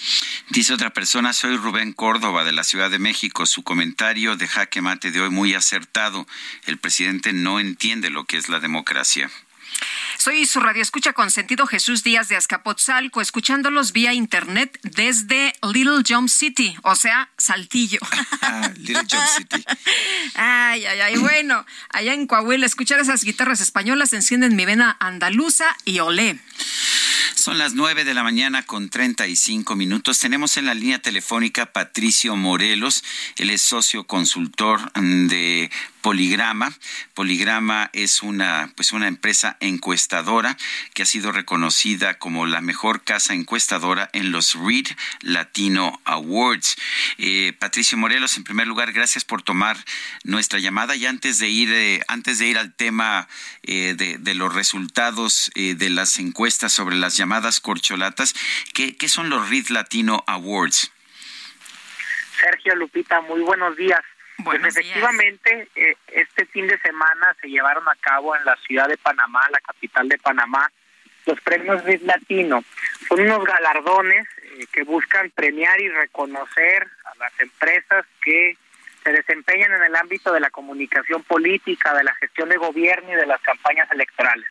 Por allá estuvimos y bueno, contentos por este reconocimiento. Bueno, y cuéntanos, Patricio, sobre esta encuesta en el posicionamiento de lo que el presidente pues ha llamado como corcholatas, ¿cómo van las cosas? En la medida en la que van pasando las semanas, los días, es importante ver cómo van cambiando las tendencias. En esta ocasión quisimos medir qué opina la gente, quién le gustaría que fuera el candidato o la candidata de Morena a la presidencia en 2024. En la primera posición se encuentra la jefa de gobierno, Claudia Sheinbaum, con el 28.5%, seguida del canciller Marcelo Ebrard, quien tiene el 18.7%. Es decir, estaríamos hablando que entre el primero y el segundo lugar hay una diferencia de aproximadamente... Hay mucha distancia, ¿no? aproximadamente 10 puntos, para ser más exactos, estaríamos hablando de un 9.8%. En la tercera posición se encuentra el secretario de Gobernación, Adán Augusto López, con el 12.8%. Y aquí me gustaría comentar que es interesante el crecimiento que ha mostrado el secretario en algunos meses. Si bien cuando asume la titularidad no era un personaje ampliamente conocido, en la medida en la que ha ido visitando los estados, a los gobernadores, a los diputados, sobre todo con este tema de la reforma a la Guardia Nacional, pues bueno, vemos cómo ha ido creciendo en las encuestas y que intenta posicionarse como uno, como un aspirante competitivo. Y en la cuarta posición tenemos al senador Ricardo Monreal con el 7.4%, mientras que la opción de ninguno obtuvo el 32.6%. ¿Estos son eh, militantes de Morena, simpatizantes de Morena o población en general? En esta ocasión, la medición que se realizó fue a población abierta. Aquí encuestamos tanto a quien simpatiza con el presidente López Obrador y su partido como quien simpatiza con la oposición o no simpatiza con ninguna alternativa política. Y Patricio, lo que decías y que ha llamado mucho la atención, el crecimiento de Adán Augusto López, ¿no? Que también, pues, le ha ayudado, me imagino que ustedes han contemplado estos recorridos que hace, pues, por todo el país. ¿O qué es lo que dice la gente? Es correcto, hay, hay dos retos. El primero es que la gente te conozca y el segundo es que la gente te prefiera. Entonces, visitar los estados, aparecer en medios de comunicación, aparecer en redes sociales, pues te permite precisamente ir creciendo, ¿no? Y lo que vemos al día de hoy, pues es como poco a poco se va haciendo una lucha de tres personajes, sobre todo en un contexto en el que pues el senador Ricardo Monreal no ha logrado obtener el apoyo de su partido político y pues cada vez crecen más eh, pues estas ideas de que podría incluso ser una alternativa para partidos de oposición. ¿Cuáles son las características positivas que ve la gente en Claudia Sheinbaum, quien está en primer lugar? Algo que hemos eh, medido en, opción, en, estudios cualitativos es eh, la cercanía al presidente López Obrador. Y es ahí sobre todo donde Claudia Sheinbaum y Adán Augusto López se posicionan como las alternativas más cercanas al presidente López Obrador. Por ejemplo, en el caso de Marcelo Ebrard, algo que hemos identificado es que el votante de oposición no lo ve tampoco con malos ojos. Estaríamos hablando que el secretario Don Augusto López como Claudia Sheinbaum se posicionan en el inconsciente del votante como el más cercano al presidente López Obrador, mientras que el canciller, por ejemplo, Marcelo Ebrard, pues aparece más como una alternativa que no ve mal el votante opositor. Bueno, pues ah, yo quiero agradecerte, Patricio Morelos, socio consultor de Poligrama, por haber conversado con nosotros esta mañana. Muchas gracias y que tengan muy buen día. Gracias y felicidades. Bueno, y vámonos con Israel Lorenzana. Israel, ¿dónde andas? Buenos días. Sergio, Lupita, muchísimas gracias. Pues continuamos ubicados aquí a las afueras del Colegio Williams y es que se llevó a cabo una conferencia de prensa por parte de pues, los padres del niño Abner. Llegaron hasta patriotismo y están llevando a cabo en estos momentos, además de un bloqueo, pues han dado a conocer que no están conformes con la detención de los dos pues eh, presuntos implicados en la muerte de su hijo en el colegio Williams. El día de ayer la fiscalía dio a conocer la detención y están pidiendo por supuesto justicia, que se esclarezcan los hechos y además que se lleve a cabo el cierre total de este centro escolar. En materia vehicular, la circulación muy afectada para nuestros amigos que vienen a través de Extremadura, desde Insurgentes y con dirección hacia Miscuac aunque tenemos un operativo por parte de los elementos de la Secretaría de Seguridad Ciudadana, aún así hay que manejar con mucho cuidado. Está cerrado el patriotismo, esto con dirección hacia la zona de viaducto. Lupita Sergio, la información que les tengo. Israel, muchas gracias. Buenos días. Hasta luego. Bueno, vamos a vamos a, otros a, otros temas. Eh, familiares y amigos de Diana del Carmen Jiménez, estudiante de preparatoria desaparecida desde hace cuatro días, se manifestaron en Tuxtla Gutiérrez, en Chiapas, para exigir a las autoridades que la encuentren con vida. Frente a la Fiscalía General de Chiapas y hasta el Boulevard de la Diana Cazadora, estas mujeres y personas cercanas alzaron pancartas y exigencias para la aparición de esta joven.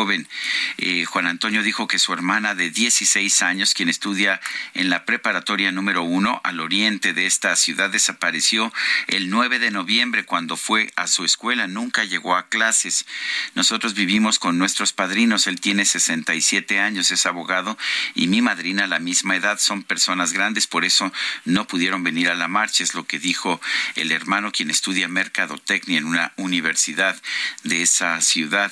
Dice que el día de la desaparición su hermana no llevaba un celular porque 24 horas antes lo perdió en su casa. La fiscalía no nos ha dicho nada de la búsqueda y por eso hoy nos manifestamos. Es lo que expresó Juan Antonio, hermano de esta chica desaparecida, Diana del Carmen Jiménez, estudiante de preparatoria. Son las nueve de la mañana con cuarenta y cuatro minutos, nueve con cuarenta y cuatro. Vamos a un resumen de la información más importante de esta mañana.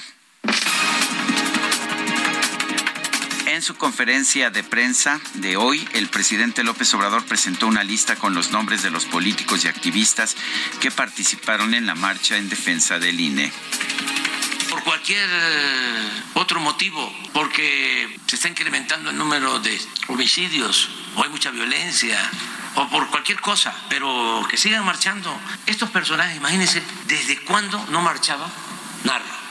¿Cuántos años llevaba sin marchar Roberto Madrazo? ¿Cuántos años llevaba sin marchar Vicente Fox? ¿Cuántos años llevaba sin marchar el Baester Gordillo? Eh, qué bueno. Y seguir luchando, adelante, y en buena lid. Bueno, por otro lado, el presidente López Obrador agradeció a la Cámara de Diputados la aprobación del presupuesto de egresos de la Federación 2023. Aprovecho para agradecerle a los diputados que ya aprobaron el presupuesto y para decirle a los adultos mayores que a partir de enero van a recibir el 25% más de sus pensiones y que todo el programa de bienestar es el que va a contar con más presupuesto, casi un billón de pesos para los pobres, como nunca en la historia por otro lado, el presidente, eh, bueno, eh, Leonardo, Leonardo Álvarez, perdón, padre de Abner, el niño de seis años que murió en el colegio Williams, denunció que los responsables de la escuela están buscando revictimizar a su hijo. Queremos dejar en claro que solamente exigimos justicia. Nos parece sumamente preocupante que el colegio, después de todo lo que ha ocurrido, siga gestando una campaña para hacer parecer como si la culpa de lo ocurrido corresponda a mi hijo de tan solo seis años.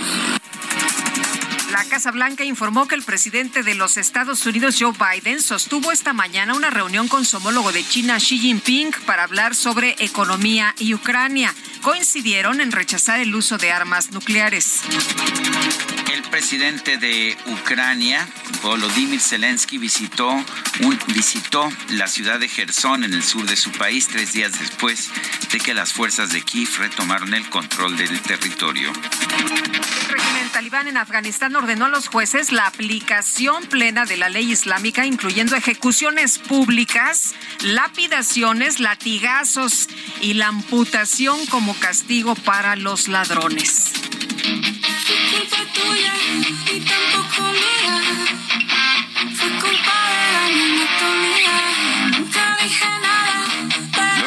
productores musicales venezolanos Pablo y Víctor Escalona difundieron un video en redes sociales en el que muestran el proceso para crear una versión alternativa de la exitosa canción de Shakira Monotonía.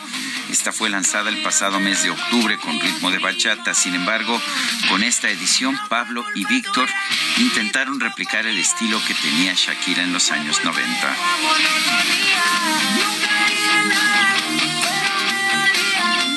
Extraemos la voz original de Shakira y de Osuna en monotonía y le agregamos una guitarra eléctrica. Y ahora agregamos una batería bien rockera. Vamos a oír el resultado final con todos los instrumentos. Disfrútenlo. Bueno, pues Rosario eh, Piedra Ibarra, la presidenta de la Comisión Nacional de Derechos Humanos, acusó que es discriminada por su apellido. La familia Piedra Ibarra y en especial la presidenta ha sido constantemente violentada en su persona y en su labor al frente de este organismo autónomo, utilizando su apellido de forma peyorativa y discriminatoria, aseguró un comunicado de la CNDH. Por lo tanto, añadió, cuando las personas vinculadas a la CNDH difundan mensajes con la palabra piedra, deben hacerlo sin que se presten a dobles interpretaciones.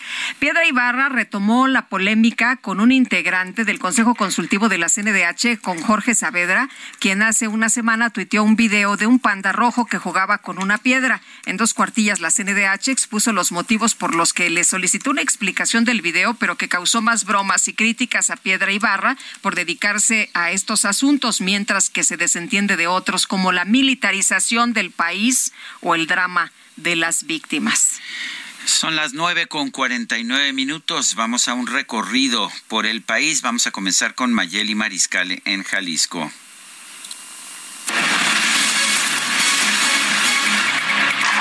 Hola, ¿qué tal Sergio Lupita? Muy buenos días. Buenos días también a todo el auditorio. Pues con mariachi y consignas en contra de la reforma al INE, los zapatíos se sumaron a la marcha nacional que se convocó y es que también en estas inmediaciones de la Junta Local de este organismo que se ubican en la calle Golfo de Cortés e Isabela Católica, justo a unas cuantas cuadras de la emblemática Glorieta Minerva, es que se congregaron más de 10 mil personas, la mayoría con playeras blancas, algunas incluían leyendas del INE no se toca, las más, además de pancartas replicando el llamado que más tarde gritaron al unísono alrededor de las 11 cuando se inició esta convocatoria. Fue un plantón. En Guadalajara no se llevó a cabo una marcha como tal, sino solamente este plantón en las inmediaciones. Ahí se dieron lugar, eh, pues, desde políticos, académicos, civiles y también se tomaron algunos turnos para poder dar mensajes y ver sus mensajes del por qué están en contra de las reformas que se plantean a este instituto electoral.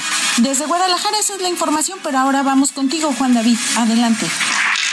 Gracias Mayeli, muy buenos días. Sergio Lupita, los saludo con gusto desde Veracruz. Comentarles que más de 3.000 ciudadanas y ciudadanos se sumaron a la marcha en defensa del Instituto Nacional Electoral en la ciudad de Jalapa, la capital de esta entidad. Las manifestaciones se replicaron en otros seis municipios de este estado, Córdoba, Orizaba, Poza Rica, Tuxpan, Coatzacoalcos y también en el puerto de Veracruz. En esta movilización participaron religiosos, abogados e integrantes de diversas organizaciones civiles y de distintos partidos políticos. En el caso de Jalapa, la gente se concentró en el Teatro del Estado Ignacio de la Llave y después caminó hacia Plaza Sebastián Lerdo de Tejada para manifestarse frente al Palacio de Gobierno en rechazo a la reforma del sistema de elecciones propuesta por el presidente de la República, Andrés Manuel López Obrador. Los opositores del gobierno morenista están en contra de que el INE sea sustituido por el Instituto Nacional de Elecciones y Consultas, que sería integrado por un número menor de consejeros electorales y contemplaría una reducción presupuestaria. Este es el reporte desde Veracruz. Sergio Lupita, excelente día. Escuchemos ahora a mi compañera Ana Laura, por favor.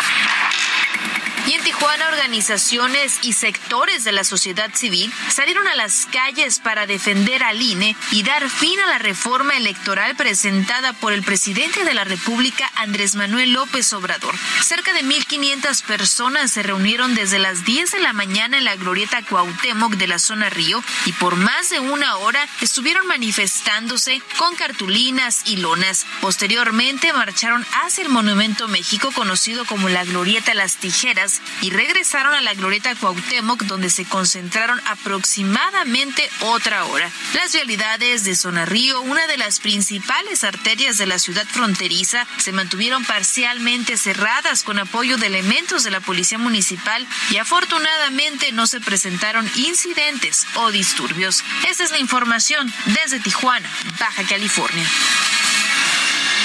Bueno, y este fin de semana una explosión en una importante vía peatonal de Estambul, ahí en Turquía. El domingo dejó seis muertos y más de 50 heridos, de acuerdo con lo que dio a conocer el presidente Recep Tayyip Erdogan. Hablando poco antes de partir para la cumbre del G20, Erdogan dijo que se trató de un ataque con bomba, fue un ataque traicionero y sus responsables serán castigados. Nuestro pueblo puede tener la seguridad de que los culpables del atentado serán castigados como se merecen y añadió que las primeras informaciones apuntan a que una mujer participó April en el mismo.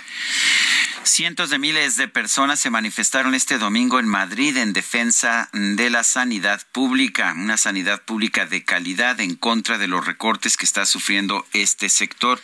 Fue una de las movilizaciones más masivas de los últimos años en la capital española. Bajo el eslogan Madrid se manifiesta en apoyo de una sanidad pública, los manifestantes convergieron desde cuatro puntos distintos de la ciudad para dirigirse al ayuntamiento en la emblemática plaza decibeles. Un portavoz del gobierno de Madrid, el gobierno del Partido Popular, dijo que la marcha congregó a 200 mil personas. Los organizadores dijeron que habían sido 650 mil los manifestantes. Esta marcha en defensa de una sanidad 100% pública, universal y de calidad fue convocada por los sindicatos y distintos colectivos en contra de la política sanitaria del gobierno regional de Isabel Díaz Ayuso del Partido Popular. Eh, los organizadores dicen que aunque Madrid es la región española con el ingreso per cápita más alto, es la que menos destina eh, dinero por habitante en atención primaria de salud. Aseguran que de cada dos euros que se gastan en sanidad en Madrid, uno acaba en el sector privado. Eh, son las nueve con cuatro, Guadalupe. Tan rápido, tan rápido. Se nos acabó el tiempo, ¿cómo pues, ves? Que la pasen todos muy bien, disfruten este día, que tengan una extraordinaria semana y nos escuchamos mañana a las 7 en punto. Aquí los esperamos. Y quédese, quédese aquí porque le tenemos una sorpresa en el Heraldo Radio, un nuevo programa. Me quedo, me quedo a ver que no destruyan la cabina de transmisión. Hasta mañana, gracias de todo corazón. Heraldo Media Group presentó Sergio Sarmiento y Lupita Juárez.